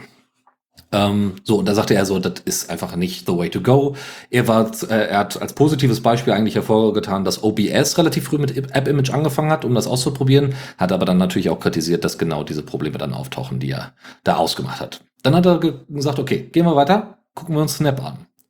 Snap ist inzwischen teilweise proprietär. Und zwar gibt es, gab es früher mal eine Open Source Software, äh, äh, also eine Open Source Implementation der, der Server Software, so dass man dann eben Repositories äh, anbieten konnte und so weiter. Das gibt es jetzt nicht mehr. Das ist jetzt inzwischen proprietär. Das hat äh, Canonical mal wieder in den Sand gesetzt. Wie Snap äh, allgemein, ne? mal abgesehen von solchen Sachen wie das Firefox irgendwie äh, fünf Minuten braucht, um zu starten oder so. Das haben sie jetzt inzwischen gefixt. Alles nicht so das Ding. Aber er sagt halt, ne, er hatte eigentlich vorher gedacht, so, wenn überhaupt, würde Snap das wahrscheinlich am besten machen, weil äh, Snap entsprechend, wie gesagt, alles zu dem damaligen Zeitpunkt 2017 äh, alles Open Source hatte und eben halt auch äh, stärker so Debian äh, Wurzeln hat und damit dann auch besser umgehen kann. Ja, das hat sich halt nicht bewahrheitet. Das ist nur ein Part von Snap, aber es gab noch ein paar mehr. Und den eigentlichen Part, auf den ich mich äh, jetzt hier konzentrieren möchte, ist nämlich Flatpak. Das hat er sich zu Gemüte geführt und sagte dann so, hm, gucken wir uns das mal an. Also das Problem, das App-Images App haben, dass sie so viele unterschiedliche Libraries mitschippen, das hat Flatpak interessanterweise nicht, sagte er, denn die haben so eine Art Distro-artiges Release- und, und Paketesystem. Und da hat er recht, es ist nämlich so beispielsweise, wenn ihr Applikation installiert, die, äh, also ihr habt zum Beispiel, ihr seid unter Ubuntu oder seid unter Linux Mint, machen wir mal lieber Linux Mint. Ihr seid unter also einer stabilen Distro unterwegs, die eigentlich Dep-Files nutzt, die aber auch jetzt Flatpak supportet. Und ihr wollt jetzt den neuesten heißen Scheiß mit der neuesten libadwaita-Version ähm, und entsprechenden ganzen äh, Bibliotheken und Paketen und so weiter, die man eben braucht, um diese verdammte Applikation mit libadwaita und so weiter zum Laufen zu kriegen, von der neuesten Norm-Version, die ihr aber über die Dep-Files beziehungsweise über DPKG und, und apt und so weiter nicht bekommen würdet. Was passiert dann? Naja, es wird so eine Art Mini-Distro runtergeladen, wo wirklich so eine Art äh, Basispakete Ansammlung drin ist, die sagt so, hey, äh, du willst eine GTK-Applikation ausführen, die nicht kompatibel ist mit deinen apt, äh, mit deinen apt-Abhängigkeiten, gar kein Problem. Wir liefern dir auch als kleines Paket, ne, von uns verifiziert und so weiter, liefern wir dir so eine Art Mini-Distro oder Library-Paket, Meta-Paket, äh, entsprechend mit. Wie gesagt, ist überhaupt nicht integriert in apt, ne, sondern ist halt nur Flatpak. Und dann kannst du das Ding ohne Probleme ausführen. Ja, und äh, alle anderen können das natürlich referenzieren, wenn sie genau diese Version brauchen. Äh, und wenn man es jetzt wirklich übertreiben möchte, kann man halt auch unterschiedliche Versionen der Software äh, auch mit unterschiedlichen, nennen wir es jetzt mal Mini-Distro-Meta-Paketen nutzen. So.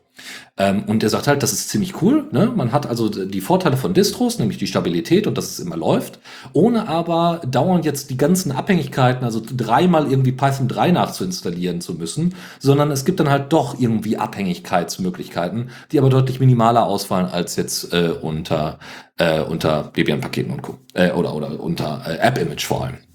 Zweites Ding, Flatpak ist komplett Open Source, ja, also auch die Server-Software, äh, auch die die Repos und so weiter, das kann man alles komplett Open Source setzen. Und dementsprechend sagt er äh, so in der Rückschau ist Flatpak the way to go. Sie haben die Kernprobleme gelöst, ja, es ist gut integrierbar in die bisherigen Software-Systeme und äh, und, und Distro-Systeme und er sagt, that's, that is the way to go. So, und da bin ich auf jeden Fall mal gespannt, wie das in Zukunft läuft. Ähm, da gehe ich nämlich direkt schon auf das nächste Thema ein, nämlich Flat Hub, Hub nicht Flatpak, sondern Flat Hub, also die größte, der größte Server, Referenzserver quasi, hat äh, bere äh, bereitet gerade verifizierte Flatpaks vor, so dass ihr in einem Software Center oder unter Discover in KDE oder woanders halt mit einem Haken, wie unter Twitter, äh, sehen könnt, ob äh, die NutzerInnen dort wirklich verifiziert sind. Und zwar auf FlatHub. Ja? Also die Verifikation findet dann ähnlich wie bei Mastodon statt. Ihr seid dann dort und müsst dann sagen, ich habe Zugriff auf dieses Repo, ja, und müsst das dann entsprechend unter Beweis stellen, müsst dann also gegenseitig referenzieren referenzieren, ja, also von eurem FlatHub-Account referenziert auf das Repo und vom Repo wieder zurück referenzieren auf den äh, FlatHub-Account. Und somit äh, äh, wird dann verifiziert, dass ihr zumindest Schreibzugriff auf dieses Repo habt. Und damit äh, ist es halt möglich, ne, da könnt ihr euch mit, GitHub, mit dem GitHub-Account als auch mit dem GitLab-Account anmelden und äh, ne, müsst dann entsprechend unter den Entwicklereinstellungen einfach den Anweisungen folgen. Und damit wird ausschließlich erstmal die Identität des Entwicklers äh, registriert. Und es gibt jetzt schon über 80 äh, Flatpaks, die das supporten und die das schon eingeführt haben. Darunter, überraschenderweise, Firefox, ähm, OBS Studio, ja, die gibt's nämlich nicht mehr nur als App-Image, sondern die sind eben auch als Flatpak jetzt in, inzwischen äh, verfügbar. Und äh, solche, also das war jetzt so der elementare und größte Teil, aber dann noch Flat Seal, was relativ wichtig ist, weil das ja auch die Berechtigung eurer Flatpaks entsprechend organisieren kann unter GTK. Deswegen schaut euch das mal an. Also es, das wird gerade vorbereitet und das wird dann wahrscheinlich demnächst, also im Moment ist es in der Nightly tatsächlich verfügbar und das heißt in Zukunft wird das äh, wahrscheinlich dann ausgerollt werden. Das müssen dann nur noch die Software Center unterstützen, aber dann kann FlatHub äh, quasi als Referenzserver dienen und ihr habt immer noch die Möglichkeit, selber eure eigenen äh, äh Flatpak-Repos äh, zu bauen. Zum Beispiel, wie es äh, Fractal gemacht hat. Die haben dann halt so, ein, so eine Nightly Branch, die ihr einfach mit implementieren könnt äh, und ganz normal nutzen könnt und über das Software Center, nachdem ihr das einmal eingeführt habt. Und beim Thema Shiny New Things, wenn ihr euch Ubuntu 23.04 die Beta von dem Installer runterzieht, dann seht ihr, kommt ihr in den Genuss in die neue GUI für den Installer. Und zwar ist die neue GUI in Flutter geschrieben. Das ist das neue GUI-Framework von Google, was auch für Mobile, Android und Mobile und so Quatsch äh, verfügbar ist. Mobile, Android, Mobile, Mobile Android Web verfügbar ist. Ähm, aber der Flutter Installer hat halt ein modernes neues Look bekommen, basiert im Hintergrund immer noch auf das Subiquity Backend, auf dem Backend, welches quasi man vorher schon installieren hatte. Also von der Funktionalität ist alles sehr ähnlich geblieben. Ähm, es gibt jetzt so ein paar Feature Keys. Man kann jetzt ein Dark Theme auch im Installer direkt auswählen, wenn man das möchte. Ähm, Wi-Fi-Config setzen, aber sonst ist der Prozess ähnlich wie vorher. Aber man kann sich schon mal den neuen Installer angucken für die nächsten Ubuntu-Versionen. Kommen wir zur gerade schon genannten Distro, nämlich Debian. Ähm, Debian hat wohl im Moment durchaus Orga-Probleme. Und zwar liegt es einmal daran, Debian hat einmal einen großen Vorteil. Debian ist sehr bekannt, ja. Es gibt unglaublich viele äh, also die sind, äh, sind tot worden mit Geld. Also sie haben ohne Ende ähm, also eine, eine, also haben genügend Geld, äh, um das irgendwie zu, zum, zum Funktionieren zu bringen, werden dauernd gefundet von unterschiedlichen Unternehmen. Aber es gibt nicht ein zentrales Unternehmen, was dahinter steckt, was natürlich sehr toll ist. Ne? Es gibt eine sogenannte Duocracy, die dort vorherrscht. Das heißt, ähm, es gibt keine Leitung, äh, die einfach genau sagt, wo es lang geht, sondern ähm, jeder kann, macht halt das, worauf er so Lust hat. Das wird natürlich gemeinschaftlich koordiniert über Mailinglisten und Co. Aber ähm, im Großen und Ganzen hat Debian deswegen auch seine äh, seine Stabilität daher, dass äh, da entwickelt wird, äh, wo die Leute eben Notwendigkeiten sehen und wie das vor wie das entsprechend vorangeht. Man hat ja auch in der Vergangenheit gesehen, es gibt dann auch entsprechende Wahlen und Umfragen und so weiter, wie jetzt bei der Einführung von System D, wo es große, äh, große, einen großen Aufschrei gab und so. Aber grundsätzlich ne, ist Debian sehr bekannt, sehr stabil und funktioniert eigentlich ganz gut. Man muss aber sagen, dass für die Anzahl von Paketen, die die haben und äh, für den ganzen Aufwand, den es gibt, einfach nicht genügend Entwickler da sind. Ja, und äh, das ist eines der größten Probleme, gerade wenn man irgendwie äh, bestimmte Hardware supporten möchte. Zudem äh, wurde auch äh, gesagt, dass, also das war übrigens auch ein Vortrag auf der DebConf äh, 2020, also schon, oh, warte mal, ich sehe gerade, das ist ein älteres Thema. das tut mir leid, da habe ich einen älteren Beitrag gefunden. Das war nämlich vom 11. September 2020. Ah, ja, ist gerade erst aufgefallen. Macht nichts, die Probleme werden wahrscheinlich bei Debian immer noch dieselben sein. Also da halte ich mich einfach ein bisschen kürzer, dann kann man sich vielleicht das, äh, den Vortrag einfach nochmal dazu anschauen. Äh, aber damit ein Hinweis an die DebConf 2020. Ist mir leider nicht aufgefallen bei der, bei der ersten Recherche. Aber gut, okay zu wenig äh, Entwickler. Es gab auch äh, das Problem, dass viele Leute, viele Entwickler sich zurückgehalten haben, zu, zu fordern, dass es Hardwarebeschaffungen gibt und dass eben die, weil Debian hat ja wie gesagt genü genügend Kohle, da hätten sie einfach sagen können, hey, wir brauchen irgendwie neue Server, wir brauchen zum Testen die und die Hardware, damit wir das dann äh, ordentlichen Support unter unter Debian äh, zur Verfügung stellen können. Und äh, ja, deswegen, also da wo kam schon erste Fragezeichen auf, warum äh, halten sich die Leute die, sich denn da zurück? Ne? Und äh, dass sie eben, wie gesagt, Schwierigkeiten haben mit dem Onboarding oder auch ähm, der Möglichkeit, äh, irgendwie mehr Diversität auch einfach in, äh, in Debian einzubringen. Ähm, und da gibt's einfach viele veraltete Strukturen und so, die, die existieren. Und man muss auch einfach sagen, also es ist Carter, also Jonathan Carter, der das äh, dargestellt hat äh, auf der DevConf 2020, ähm, dass äh, einfach es auch teilweise, also nicht nur zu wenig Marketing äh, gibt oder sowas, sondern ähm, na, es auch einfach Machtspiele intern gibt, ja, und dass auch eine feindliche Arbeitsumgebung geben kann. Ja? Egal ob es jetzt äh, ja äh, ne? Also, das ist durchaus ein Problem und ziemlich schwierig zu handeln. Also, alte Nachricht, aber ähm, gerne noch mal reinschauen. Äh, also, vielleicht gibt's ja auch aktuelle, also ich habe bisher noch keinen aktuellen Vortrag äh, dann sonst gefunden zu dem Thema. Ähm, meldet euch da gerne, wenn ihr diesbezüglich äh, andere Informationen und neue Informationen habt. Ne? Zwei Jahre, fast drei Jahre ist ja auch schon eine Möglichkeit, dass einige Sachen sich aktualisieren können. Deswegen äh, solltet ihr da mehr Informationen haben, schickt sie uns einfach an Kommentar at the RadioCC oder an unseren Mastodon-Account äh, at the RadioCC at socialtechnics.de. Es ist ja bei diesen auf unserer Seite. Bei den bei diesen, sag mal in Anführungsstrichen, älteren Distros ist es ja immer so, dass die sind halt aktuell nicht sexy, ne? So das, was die hippen neuen Distros alle bieten eine coolen Funktion. Das findet man nicht bei den alten klassischen Distros. Was man aber, das ist ein Schein, finde ich, da muss man vorsichtig sein, weil äh, viele Bereiche wären nicht so weit gekommen in Linux, wie wir jetzt gekommen sind, ohne dass es auf den, den, den Fundamenten von Giganten wie Debian stehen würde. Und es ist halt ähm, wichtig, dass solche Projekte auch doch weiter funktionieren. Und äh, Debian hat es geschafft, über all diese ganzen Jahre, die es Debian schon gibt, quasi seine zumindest die, was die Qualität der Software und die Standards angeht, das aufrechtzuerhalten, was halt sehr beeindruckend ist. Und deswegen halte ich es auch wichtig, dass man ähm, das jetzt nicht sagt, so, wen interessiert schon Debian, wenn die da ihre Problemchen haben. Nee, ich finde, das ist auch wichtig fürs komplette Linux-Ökosystem. Ähm, solche Distros sind halt die Basis vieler Dinge in unserer Open-Source-Welt.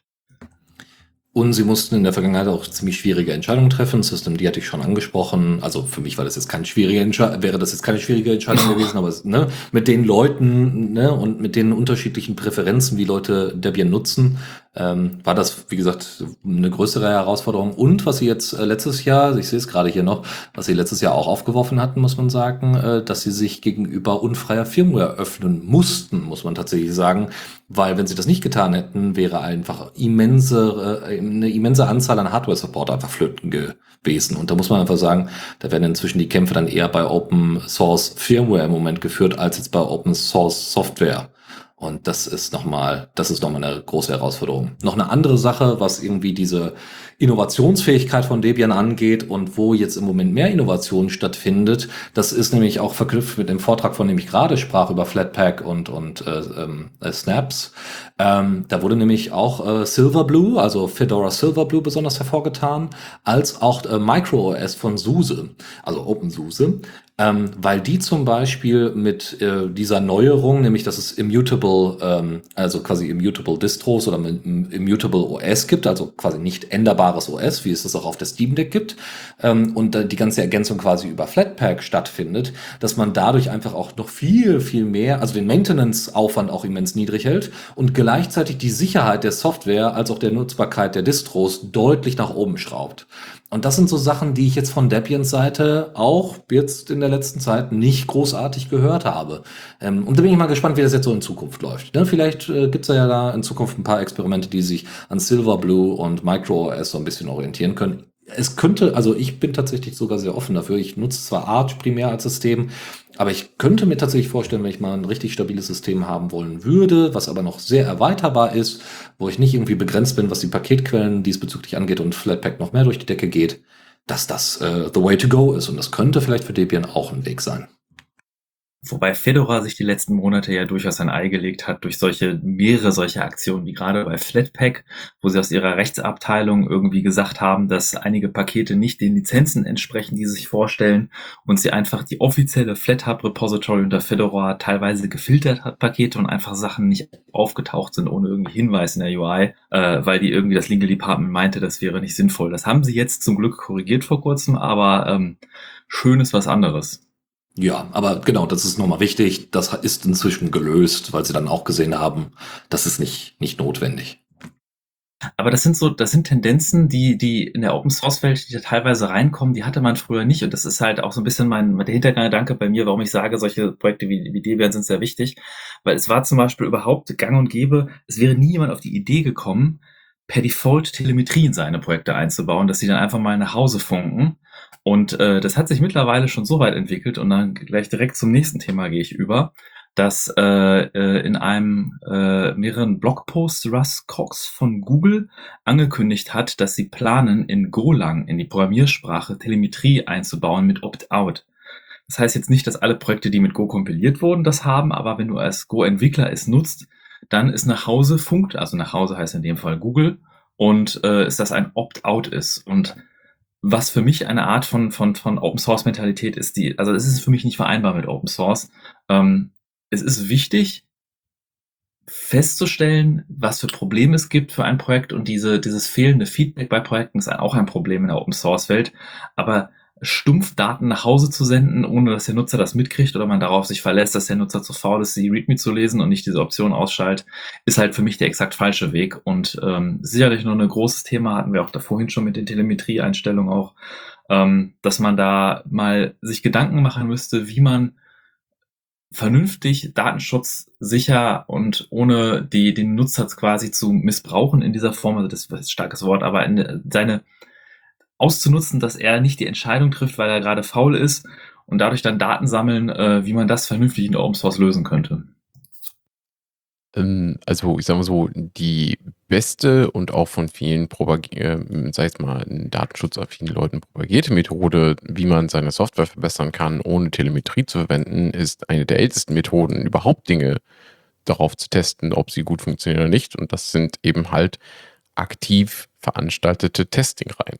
Das heißt, dass du mit deinen Usern ins, hoffentlich hast du eine Community um dein, deine Software herumgebildet oder um dein Produkt. Das heißt, es gibt Leute, die interessieren sich dafür und auch dafür, dass es besser wird. Und dass du dich mit denen auseinandersetzt und sagst, hey, liebe Leute, ähm, wir glauben, wir haben hier vielleicht ein Problem. Vielleicht hat man ja auch schon mal das eine oder andere Ticket für bestimmte Sachen bekommen und konnte vielleicht ein Kernproblem identifizieren und äh, sagt dann, hey, ähm, wollt ihr nicht mal für uns eine Testreihe machen? Setzt euch mit uns zusammen, probiert quasi in unserem Beisein bestimmte Lifecycles unserer Software aus und lasst uns darüber reden, was man besser machen kann.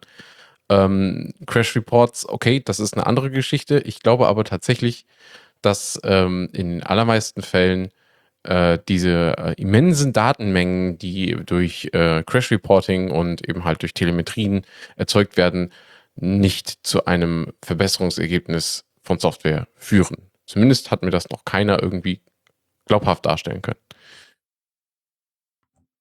Das wäre mal eine spannende äh, Fragestellung, muss ich ganz ehrlich sagen. Äh, für also wenn da jemand mal in der IT-Security gerne unterwegs ist und äh, da mal eine Bachelor- oder Masterarbeit drüber schreiben möchte äh, oder sich schon gesch geschrieben hat, äh, gerne mal an uns äh, senden, irgendwelche Papers, falls ihr davon Bescheid wisst. Das wird uns dann doch sehr interessieren. Somit kommen wir, was Einflussnahme angeht und was äh, möglicherweise ja das ähm, ja, die Entwicklung untergraben kann, äh, Open Source Software Entwicklung untergraben kann, kommen wir zu einem Report der Linux Foundation, ähm, und zwar unter dem Titel Enabling Global, Global Collaboration, How Open Source Leaders are Confronting the Challenges of Fragmentation. Das ist von Anthony D. Williams äh, geschrieben worden, der von der ähm, Forschungsfirma Deep Center äh, tatsächlich von FutureWay, also Huawei, ähm, äh, quasi äh, gefundet worden ist. Ähm, warum ist das wichtig? Also wohlgemerkt, dieses Future Way ist tatsächlich US-based, also es ist trotzdem ne, chinesischer, chinesische Firma, US-amerikanische Research und Development Bereich, ja, von Huawei in den USA und äh, ist aber trotzdem und das wiederum FutureWay ist dann wieder ein Produkt quasi der Linux Foundation Research, die es seit 2021 gibt. Alles ein bisschen kompliziert von den Zusammenhängen, aber es geht um folgende Kernaussage, nämlich dass ähm, in also was dieses Fragmenti dieses Thema Fragmentierung, dass das ein Riesenproblem ist in dem Open Source Bereich, nämlich ähm, die Open Source Community wird immer internationaler. Es gibt immer mehr Leute, die das total toll finden und ne, voranbringen und so weiter. Das ist alles super. Ja, und immer mehr äh, Leute auch im globalen Süden und so weiter werden ja angeschlossen ans Internet und können deswegen dann auch in der Open Source Community mitwirken. Aber man muss ganz klar sagen, dass äh, zu großen Teilen die USA selber dort äh, immensen Einfluss geltend machen. Und zwar nicht die USA als äh, Land, sondern tatsächlich die äh, US-Unternehmen, die dort vorherrschen. Ja, sei es jetzt ja, Oracle jetzt weniger, aber ne, so Red Hat, IBM und so, dass die eine sehr, sehr große Rolle spielen, was die Einflussnahme in solche Open Source Communities angeht. Und was aber dazugekommen ist, äh, quasi parallel, und da geht es dann wirklich um US-amerikanische Außenpolitik oder grundsätzlich im Moment globale Außenpolitik, die sich halt verstärkt hat, ist die sogenannte Fragmentation durch äh, tatsächlich die äh, das Aufbre also das, das ähm, Aufbauen von Grenzen, wo sie nicht notwendig notwendig sind. Zum Beispiel, wir erinnern uns alle, dass äh, irgendwann äh, Trump, glaube ich, damals äh, gesagt hat, hier, es darf äh, in bestimmten Bereichen nicht mehr, ähm, nicht mehr im IT-Bereich mit, äh, mit China ko kollaboriert werden. Und das hat dazu geführt, dass Android, also dass Google nicht mehr Android, obwohl es Open Source Software war, Android und den Play Store und so weiter nicht mehr in China quasi ausliefern durfte in dieser Form. Und äh, das hat dazu geführt, dass Huawei gesagt hat, okay, dann bauen wir halt, bauen wir halt unsere eigene, also Android-basierte, äh, unser Harmony OS heißt es, glaube ich, ähm, und äh, packen das dann auf die Huawei-Geräte. So. Ne? Und das hat zu einer stärkeren äh, Fragmentierung geführt. Ähm, dieser, dieser Begriff, äh, der dahinter steckt, der dieses, dieses Aufbauen von Grenzen dort sieht, der nennt sich Techno-Nationalism. Auch sehr spannend. Ne? Ähm, es wird also anhand von irgendwie einer Außenpolitik, die immer stärker versucht, eben nicht diese Verzahnung von Wirtschaftszweigen äh, zu propagieren, sondern eher die Begrenzung, so von wegen, wir machen jetzt unser US-amerikanisches Ding, wir machen unser chinesisches Ding. Wo gemerkt war da jetzt nicht nur die ganze Zeit, irgendwie wurde die ganze Zeit nur auf den USA rumgekloppt, sondern es wurde schon gesagt, so, das ist beiderseitig, ja. Also China macht das auch so, dass sie an vielen Stellen einfach ihre Zugänge ähm, zum, zum Markt und so weiter abbrechen, zumindest im, im Tech-Bereich. Oder die USA sagt, wir wollen unsere Chip-Herstellung wieder zurück in die USA bekommen. Interessanterweise, ich habe ja zwar jetzt Trump erwähnt, aber bei Biden ist das ganz ähnlich. Also die Veränderung ist da nicht so krass in dem Bereich, weil Biden halt zum, äh, zumindest mit seinem neuen, äh, also ich glaube, da war das ja auch so, äh, da gibt's ja auch diesen, diese, diese Wirtschaftskrieg, äh, ja, tatsächlich ist ein Wort, was auch in, in der Tagesschau mal gefallen ist, ähm, äh, Wirtschaftskrieg-Attitüde gab, nämlich, dass man gesagt hat, wir würden e, also die, in den USA würde man E-Autos nur fördern, wenn die Batterien auch aus den USA stammen. Und also, dass nur diese Art von, von E-Autos tatsächlich gefördert werden, äh, von deren großen äh, Umweltpaket, was sie da, Gesetzespaket, was sie da verabschiedet haben. Und da hat die EU dann gesagt, ne, also jetzt noch nicht mal irgendwie Antagonisten, ja, wie das jetzt bei China und den USA der Fall wäre, sondern die EU hat halt gesagt, so, finden wir nicht so geil. Also, ne, wenn wir jetzt was produzieren, würden wir das auch schon gerne an die USA verkaufen. Warum werden wir da irgendwie nicht berücksichtigt oder sowas?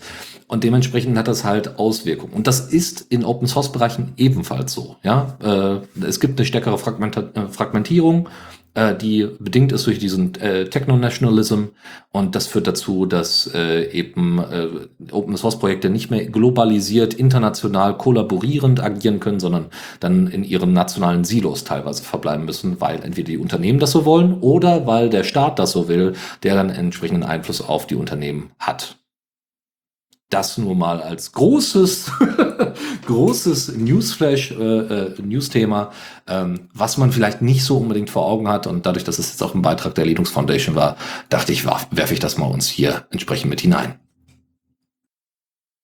Und damit ich die Newsflash-Section mal ein bisschen mit ein paar positiven Nachrichten zumachen kann, damit es auch ein paar schöne Dinge gibt, hier im Quick-Verfahren drei kleine Themen. Und zwar hat das LLVM-Projekt das Backend für Extensor-Architektur gemerged das konnte man vorher auch schon mit getrennten Projekten machen, aber jetzt wird es in LLVM eingebaut und die Extensor-Architektur, die kennt man, wenn man mit Mikrocontrollern von Expressive schon mal gearbeitet hat. Also der ESP32 zum, zum Beispiel. Ähm, obwohl Expressive langsam zu RISC-V wechselt, aber es ist immer schön, dass das damit in LLVM einfließt und da der Support besser wird. Äh, ebenfalls aus dem Bereich LLVM und C-Lang gibt es die Bestrebungen, den Linux-Kernel damit zu bauen. Und das funktioniert sehr gut. Das Projekt ist immer noch sehr aktiv. Das heißt, das C-Lang Build Linux Project. Und da werden weiterhin Sachen äh, gepflegt, Patches gepflegt. Also einer der Hauptentwickler, Nathan Chancellor, hat einen Blog und schreibt, Entschuldigung, schreibt er immer wieder Reports zu und hatte einen Bericht von 2022 geschrieben, quasi eine Retro und hat gesagt, dass er 132 Commits in den letzten zwei Jahren gemacht hat und wie er da vorangekommen ist, wie die automatische, automatischen Tests über verschiedene Architekturen und Devices funktionieren, ist ganz interessant zu lesen. Und zuletzt eine Announcement von ASRock Industrial, das ist quasi eine Unterfirma von ASRock, die auch die Mainboards herstellen. Äh, die haben eine zusammen mit Canonical eine Ubuntu-Zertifizierung gestartet, dass deren IoT Edge Computing Geräte, also das sind meistens so kleine Industriecomputer, die halt irgendwo eine Edge sind, ähm, dass die halt validiert sind, dass sie mit Ubuntu laufen, zehn Jahre Support kriegen. Und ähm, ich fand das insofern schön, weil man hatte noch vor vor 10, 15 Jahren, da war teilweise die Aussage, funktioniert das auch mit Linux bei den Herstellern, da hieß es dann so, ja, wir verweigern ihnen den Support, sie dürfen unsere Hardware nicht mehr nutzen oder so ein Scheiß. Und mittlerweile sind auch Hardwarehersteller, mehr und mehr Hardwarehersteller an Bord. Und das finde ich schön, dass auch mehr Hersteller auch wirklich Linux supporten. Und deswegen wollte ich auch nochmal diese Ubuntu-Zertifizierung erwähnen. Zockerecke. Und die starte ich dieses Mal wieder mit This Month in Valoran. Ähm, wir hatten Anfang des Jahres tatsächlich ein neues Release. 0.14 kam Anfang Januar und bringt viele Verbesserungen mit, wie zum Beispiel äh, Haustiere, mit denen man auch handeln kann, in dem Sinne, dass man seine Inventare austauschen kann. Türen bewegen sich nun endlich in den Häusern. Also sollte sich eine äh, Entität dieser einer Tür nähern, dann äh, macht sie eine Öffnungsanimation. Man kann nicht mehr einfach durch geschlossene Türen rennen. Und es gibt Musikinstrumente, die nicht nur äh, konzipiert und gebaut, sondern sogar auch gespielt werden können wenn man sie im Inventar hat. Äh, viele neue Grafik-Settings sind dabei, wie ein Upscaling-Mode und Reflection Quality kann man jetzt auch ebenfalls einstellen. Es gibt eine Craft-All-Option für eure, für euer Crafting-Recipe äh, und natürlich gibt es auch ganz viele neue Rezepte, die man ausprobieren kann. Und für EntwicklerInnen interessant, ähm, es gibt nun eine Live-Debugging-Option für Sites, das, sogenannte Site-to-Hot-Reloading ermöglicht, dass man, während man das Spiel laufen hat und äh, durch den Code quasi laufen lässt und äh, einen Debugger angeschlossen hat, dass man zum Beispiel Änderungen von Sites direkt im Spiel nachvollziehen kann. Und das erleichtert natürlich die Arbeit an der Gestaltung von Welten. Und als kleine News habe ich für Leute mit einer Nvidia-Grafikkarte, könnt ihr euch, naja, freuen, ich weiß nicht, ob man sich freut mit einer Nvidia-Grafikkarte unter Linux, aber da Nvidia letztes Jahr angefangen hat, ihre Kernelkomponenten Open Source zu machen, äh, gibt es jetzt auch einen entsprechenden Userland-Treiber, der quasi auf den offenen Kernel-Komponenten von NVIDIA basiert, der heißt NVK. Also das ist nicht Nouveau Nouveau, ist diese reverse-engineerte Implementierung und auf den offiziell von NVIDIA veröffentlichten Kernel-Modulen ist Open Source basierend. Der Userland-Treiber heißt NVK. Der wurde am Oktober letzten Jahres festgestellt, äh, festgestellt vorgestellt von äh, Face Escland, äh, Carol Herbst und Dave, David Erline. Äh, vor allem der letztere ist auch sehr bekannt, der ist in der Treiberentwicklung auch im ARM-Bereich sehr viel unterwegs. Und die haben jetzt gepostet äh, ein, ein, ein Tut, äh, auf dem man sieht, dass zum Beispiel das Talos Principle mittlerweile schon läuft. Die Performance ist noch recht schlecht, aber der Treiber wird tatsächlich immer nutzbarer und wird dann halt ein Vulkan-Treiber, der Open Source ist, mit einem Open Source Kernel-Modul und nicht diese Nvidia-Problematik so schlimm hatte, wie man das vorher hatte, äh, und wird immer funktionaler und dann kann man auch hoffentlich, hat man später eine deutlich bessere Out-of-Box-Experience, wenn man ein Distro installiert, dass man direkt Grafikbeschleunigung hat mit Vulkan Support. Von Grafiktreibern kommen wir zu schönen Spielen, die man spielen kann, äh, nämlich einem Spiel unter CC Zero Lizenz. Äh, und es ist tatsächlich auch ein wirklich digitales Spiel, was äh, man da zocken kann, sonst würden wir nicht drüber sprechen. Nämlich äh, tatsächlich Dualist oder zumindest Open Dualist oder Dualist Classic, wie es früher mal hieß. Open Dualist ist äh, tatsächlich der Source Code von dem Spiel, also Open Dualist ist der Source Code von Dualist äh, in, unter CC0 und das ist ein Spiel, was damals von Counterplay Games bis äh, äh, entwickelt worden ist. Und zwar äh, ist es so turnbasiert und ihr könnt damit tatsächlich, äh, also das ist ein Digital Collectible Card Game, was ihr spielen könnt, ne, mit eben so hybride Entwicklung. Die ist äh, seit 2016 veröffentlicht worden und dann mit der letzten Version quasi Open Source worden oder unter CC0 gestellt worden. Inzwischen, wenn ich das gerade nach einer kurzen Suche richtig gesehen habe, gibt es inzwischen neue Version Duelist 2, was man sich äh, zulegen kann. Ähm, also genau, das äh, genau war damals sogar schon Free-to-Play. Ähm, Moment mal, das ist sogar Duelist 2 ist ebenfalls unter Open Source Lizenz, sehe ich gerade. Krass, meine Güte, was ist denn da los? Bin ich jetzt ein bisschen überrascht das auf einmal hier. Naja, gut. Wie auch immer, ähm, ihr habt auf jeden Fall ein GitHub-Repository, ein Release, der vor drei Wochen veröffentlicht worden ist mit, äh, äh, mit äh, der entsprechenden, mit dem Desktop-Client, als auch gibt es äh, auch die Möglichkeit unter Android und iOS das entsprechend zu zocken. Und man kann auch sel selber äh, contributen. Äh, Wenn es irgendwelche Issues gibt, könnt ihr die natürlich damit einbringen. Und auch Localization gibt es entsprechend in diesem, äh, in diesem Spiel. Ich selber bin jetzt nicht so der große Kartenspieler, genauso wenig wie dieses Turn-Based, das ist sowieso nicht so mein Ding. Da bin ich einfach zu ungeduldig für, bis jeder da seinen Turn gemacht hat. Aber wenn ihr das mal ausprobiert habt und äh, dann meldet euch mal bei uns, weil das würde mich dann doch interessieren, wie sich das für, für jemanden spielt, der da auch Bock drauf hat. Eine andere schöne News, die auf die sehr, sehr viele Leute gewartet haben, ähm, tatsächlich, Valve hat angekündigt, dass es demnächst für Team Fortress 2 ein großes neues Update geben soll, was viele, viele Probleme erledigen soll. Ja, so. Und äh, da sind wir mal gespannt, weil äh, Team Fortress 2 gilt sogar in, also ich habe das über einen Podcast interessanterweise, der überhaupt nichts mit Software zu tun hat oder mit Gaming, habe ich das tatsächlich mitbekommen, dass da groß äh, erstmal Valve auch thematisiert worden ist. Das ist, wie gesagt, auch schon ein paar Tage her, also Jahre, um genau zu sein. Ähm, und da Team Fortress 2 als das Beispiel genommen worden ist, wo dann Valve äh, irgendwann mal gesagt hat, pff, interessiert uns alles nicht mehr. Ja, also Team Fortress 2 ist free to play, macht was ihr wollt, wenn ihr da noch Spaß habt, super. Aber es war dann so, dass bei Team Fortress 2 dann einfach unglaublich viele, Über also ne, Übergriffe im Sinne von irgendwelches, ähm, äh, also dass, dass Leute gecheatet haben oder Bots drin waren und und und und es deswegen halt überhaupt keinen Spaß mehr gemacht hat, das zu zocken und dementsprechend, obwohl es ein gutes Spiel ist, viele Leute dann gesagt haben, okay, dann halt nicht. So. Jetzt hat Valve oder zumindest einige Valve-Entwickler haben wohl dann wieder ein bisschen sich ein Herz gefasst und dann gesagt, okay, jetzt sind wir ja mit dem Gröbsten bei der Steam Deck durch so ungefähr.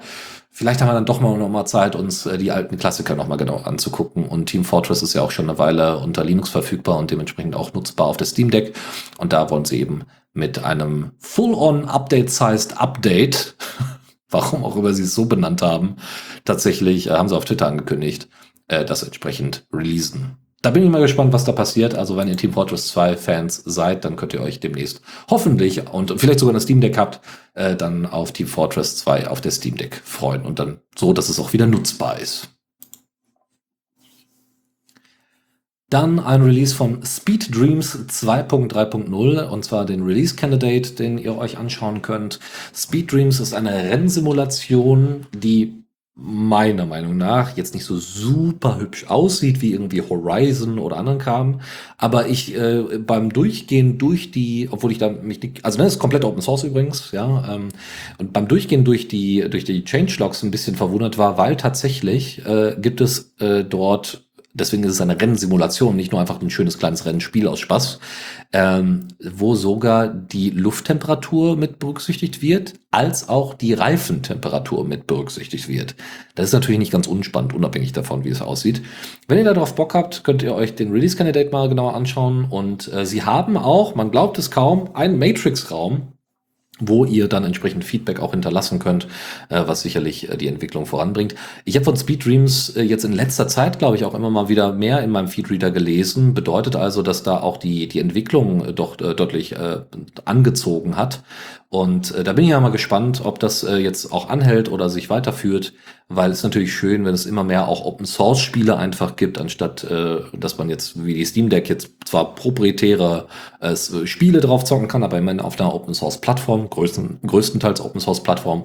Aber ich bin natürlich immer mehr daran interessiert, alles zu Open Sourcen, äh, als äh, jetzt nur Teile davon, auch wenn es dann gut nutzbar ist. Und falls ihr Controller-Support braucht und ihr wart so glücklich, unglücklich, könnt ihr selbst entscheiden, habt euch für äh, Stadia entschlossen von Google, welches ja jetzt mittlerweile eingestellt wurde und ihr habt aber den Stadia-Controller bekommen, den könnt ihr doch tatsächlich als normalen Bluetooth-Controller nutzen und das muss man Google wirklich gut halten an dieser Stelle. Sie haben die, die Möglichkeit äh, äh veröffentlicht, den Controller quasi so umzuflashen, dass er als regulärer Bluetooth-Controller verwendet werden kann das geht allerdings mit einer sehr kuriosen Implementation, nämlich mit WebUSB in einer Webseite.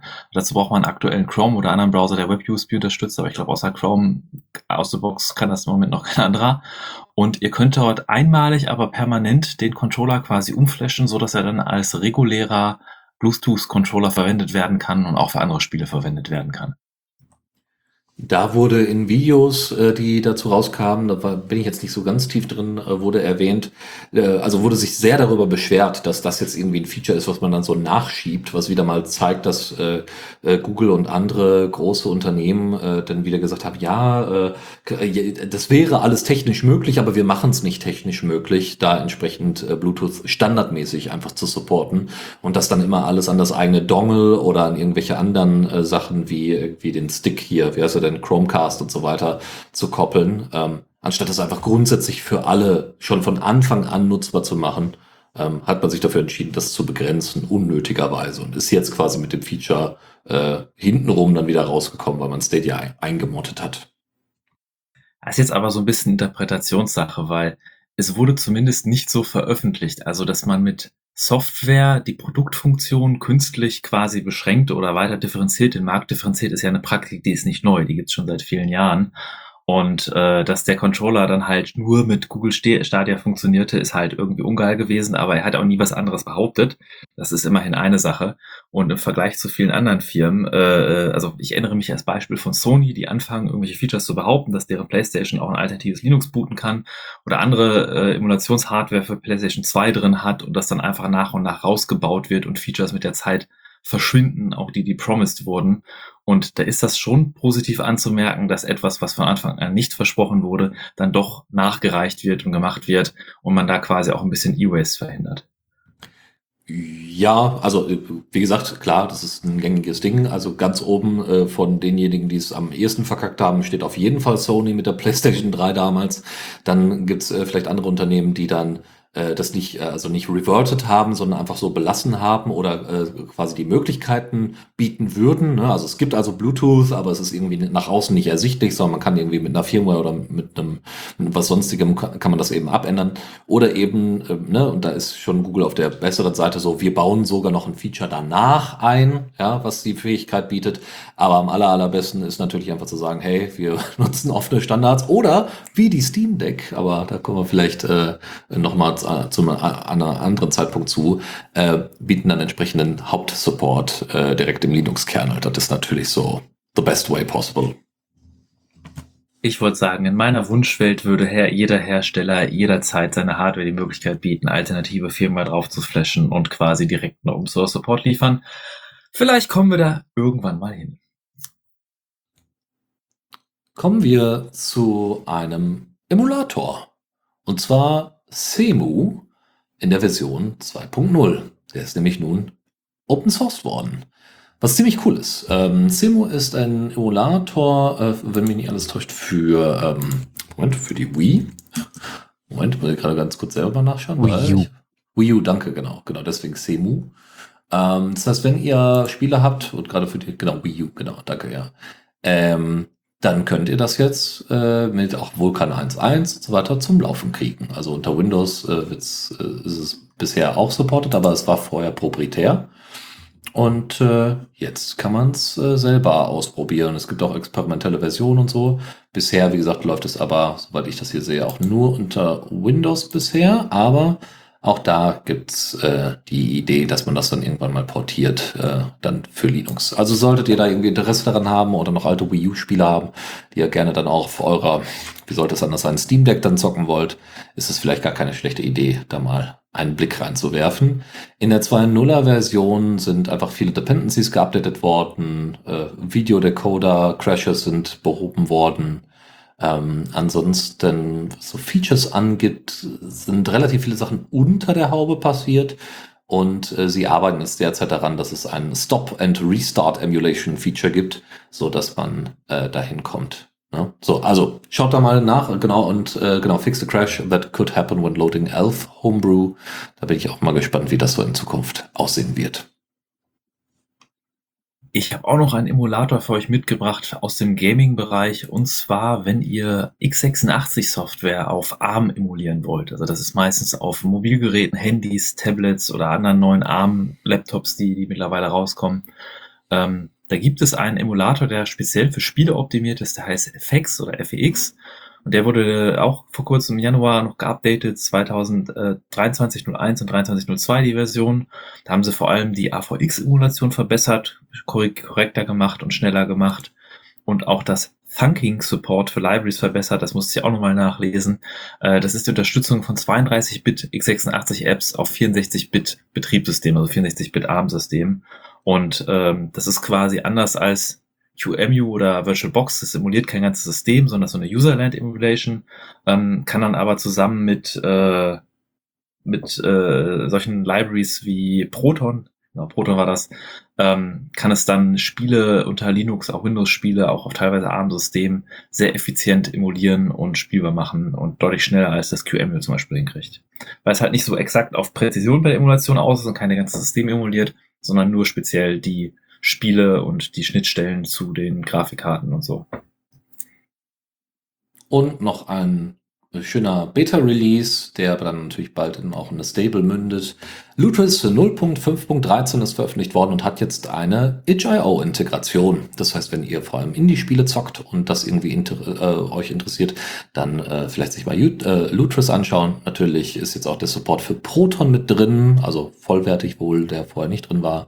Ähm, man kann jetzt, äh, hat jetzt Support für Drag and, äh, Drag and Drop. Ähm, es, äh, genau, es gibt äh, für ModDB, äh, also ModDB ist ja so, ein, so, eine Plattform, wo entsprechende Mods zur Verfügung stehen, gibt es, äh, können jetzt diese Links entsprechend supported werden, also oder sind supported, so, dass ihr ModDB-Links nutzen könnt. Ähm, was hat er noch? Es gibt noch, genau, die Konfiguration oder Preferences und der Installer sind nochmal unter Windows verbessert worden, also hübscher gemacht worden. Äh, was haben wir noch? Äh, genau, es gibt noch so ein paar, sie haben Humble Bundle Authentication Issues, die es mal gab, haben sie gelöst. Es gibt jetzt einen Game Count an der Search Bar und, also ne, wenn ihr besonders viele Spiele habt und bei itch.io kann sich das sehr schnell ansammeln. Sie haben tatsächlich eine Battlenet-Integration auch mit dabei. Und ähm, es gibt äh, eine andere, also es gibt Scum VM, was ihr sicherlich kennt, mit der Scum Engine und es gibt Residual VM. Und dazwischen ist es wohl so, dass Residual VM in die Scum VM integriert ist. Ähm, und das äh, spiegelt sich jetzt auch entsprechend äh, in äh, Lutris äh, wieder, als auch, dass es eine bessere Detection gibt bei GOG Games, die, also als, äh, bei, bei GOG Games, die mit DOSBox arbeiten. Auch das ist verbessert worden. Das heißt, die Spiele sollten alle grundsätzlich deutlich besser funktionieren, deutlich mehr out of the box, ein deutlich stärkeres out of the box Erlebnis sein. Und deswegen schaut da gerne mal rein. So, und jetzt noch schnell die letzten beiden News äh, zu Steam Deck. Ähm, nämlich die erste News ist, dass Framework, ja, die Firma hinter dem Framework-Laptop tatsächlich eine 2 Terabyte Festplatte, natürlich eine SSD, anbietet, die auch für die Steam Deck verwendet werden kann und auch in die Steam Deck eingebaut werden kann. Wenn das für euch also interessant ist und ihr ein bisschen rumfrickeln wollt an eurer Steam Deck, ich werde da erstmal bisher die Finger von lassen. Ähm, bisher komme ich erstmal, glaube ich, klar. Aber 2 Terabyte SSD ist halt schon ganz nett, muss ich ganz ehrlich sagen. Äh, kostet äh, quasi ein Eigenheim, also wenn ich entweder was 200 oder 300 Dollar. Ich gucke mal ganz kurz. Mhm, genau, nee, das wäre aber ein sehr günstiges Eigenheim. Also ich würde mich nicht beschweren.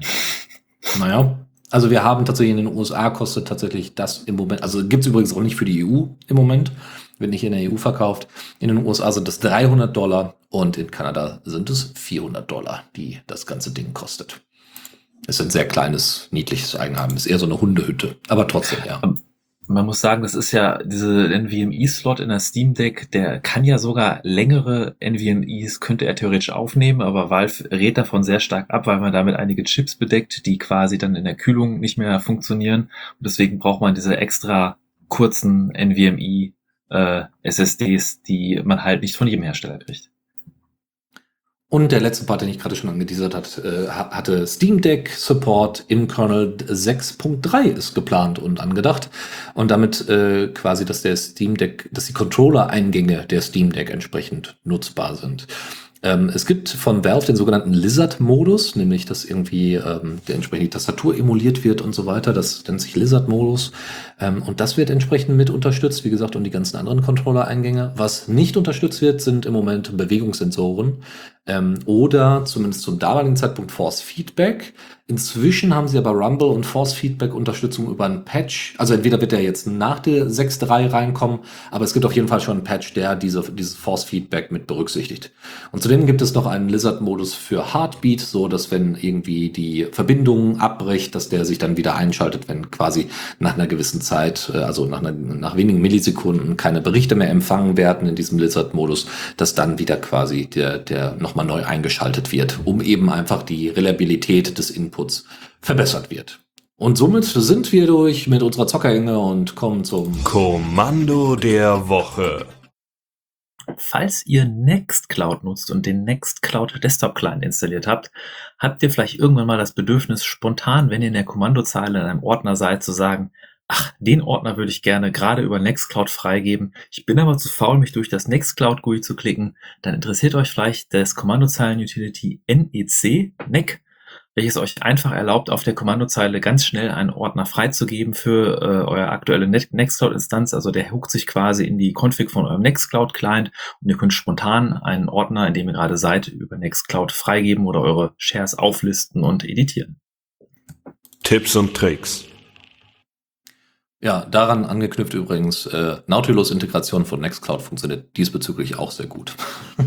Wir bleiben bei Nextcloud. Äh, die, bei den Tipps und Tricks nämlich äh, einen Fix, den ich jetzt vor kurzem äh, kennenlernen musste. Ich habe mich unglaublich geärgert, nutze, Next, nutze die Nextcloud, nutze auch das Upload-Feature, Auto-Upload-Feature von meinem Smartphone und das funktioniert einfach nicht, äh, auch auf mehreren unterschiedlichen Geräten nicht und habe mich gewundert, warum nicht, warum nicht, warum wird immer die Synchronisation nicht umgesetzt und das liegt tatsächlich daran, dass in der HD Access, die es dort gibt, äh, der Eintrag für, äh, Eintrag für das Error Document 40, äh, 404 auskommentiert werden muss, weil es da wohl intern, das ist im Moment ein Workaround, wohl intern Probleme gibt.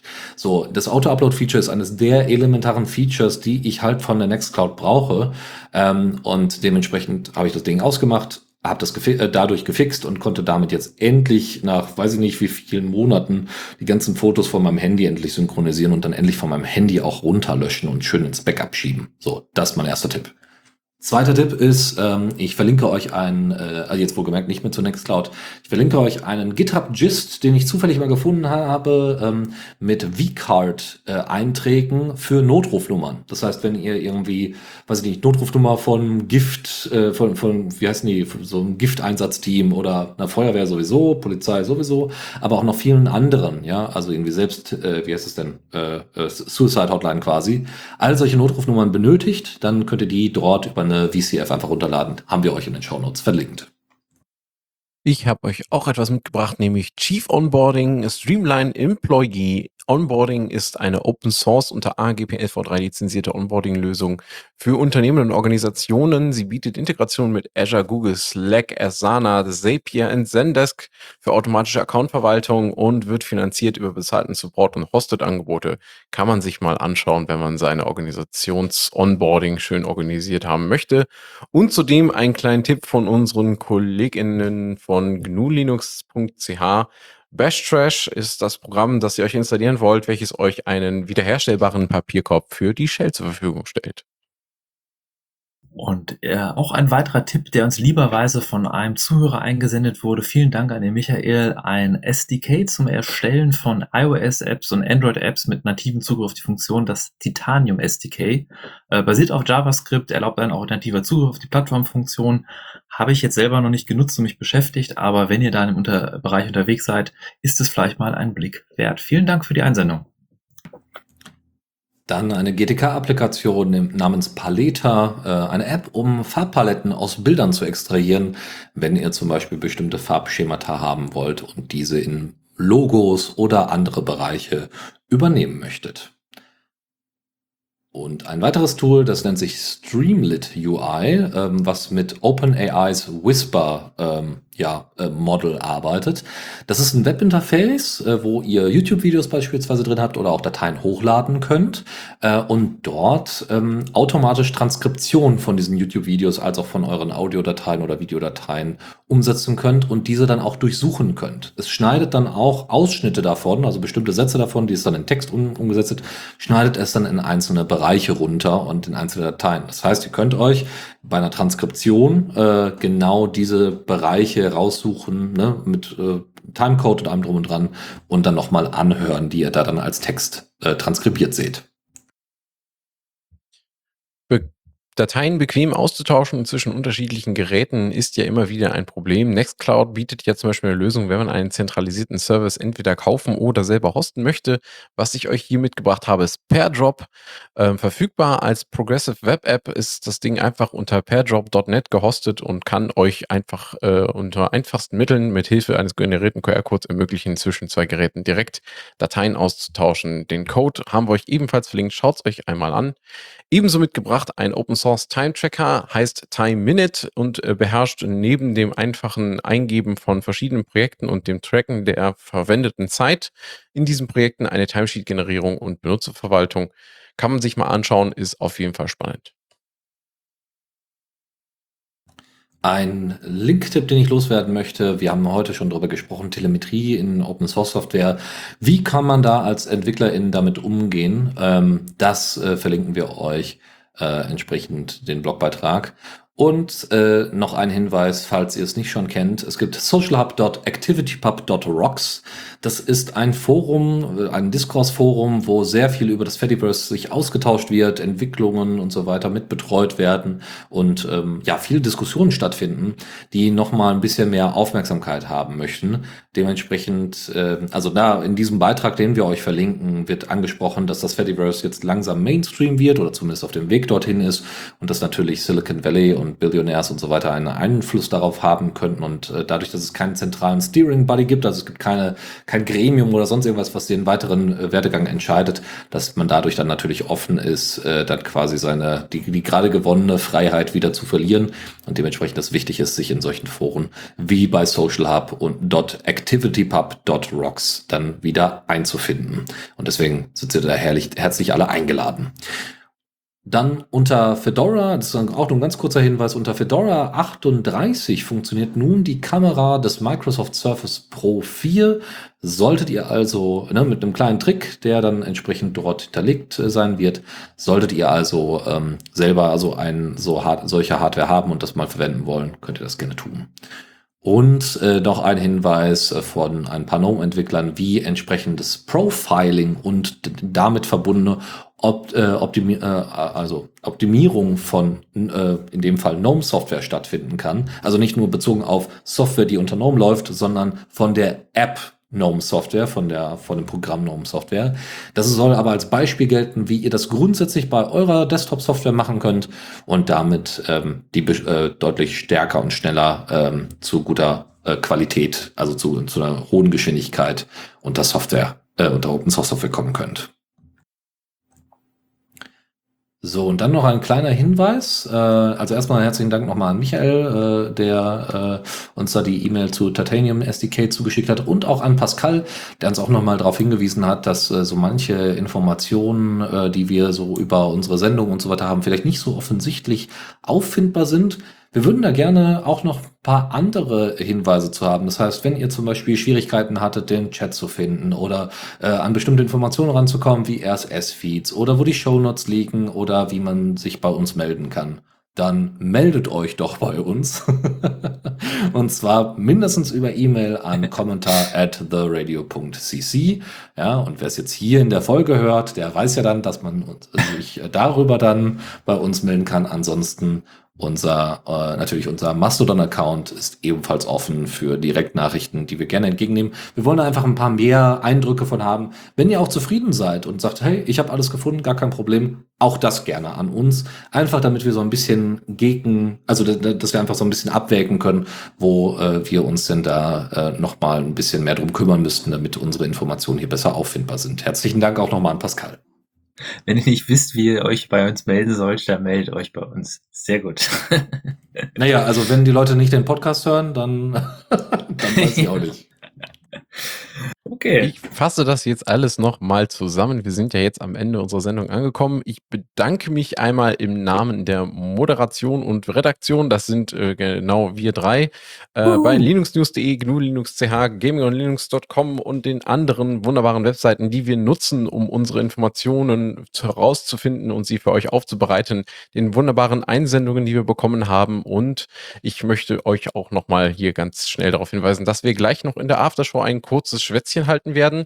Ähm, das allerdings dann off the line. Wer den Podcast hört, muss äh, sich muss leider enttäuscht bleiben, denn äh, dafür muss man live dabei sein.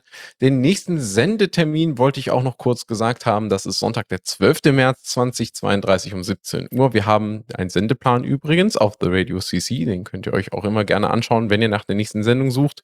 Und neben der erwähnten E-Mail-Adresse und Mastodon sind wir natürlich auch über Matrix bzw. IRC erreichbar unter Hash TheRadioCC, alles klein und zusammengeschrieben, Doppelpunkt libera.chat kann man uns auch via Chat erreichen, ähm, ebenso auf der Webseite über den Web IRC. Ja, und in diesem Sinne bedanke ich mich ganz herzlich für eure Aufmerksamkeit und wünsche euch noch einen wunderschönen Sonntagabend. Und wir hören uns jetzt gleich in der Aftershow mit Dennis und Michael. Bis dann. Tschüss. Herzlichen Dank.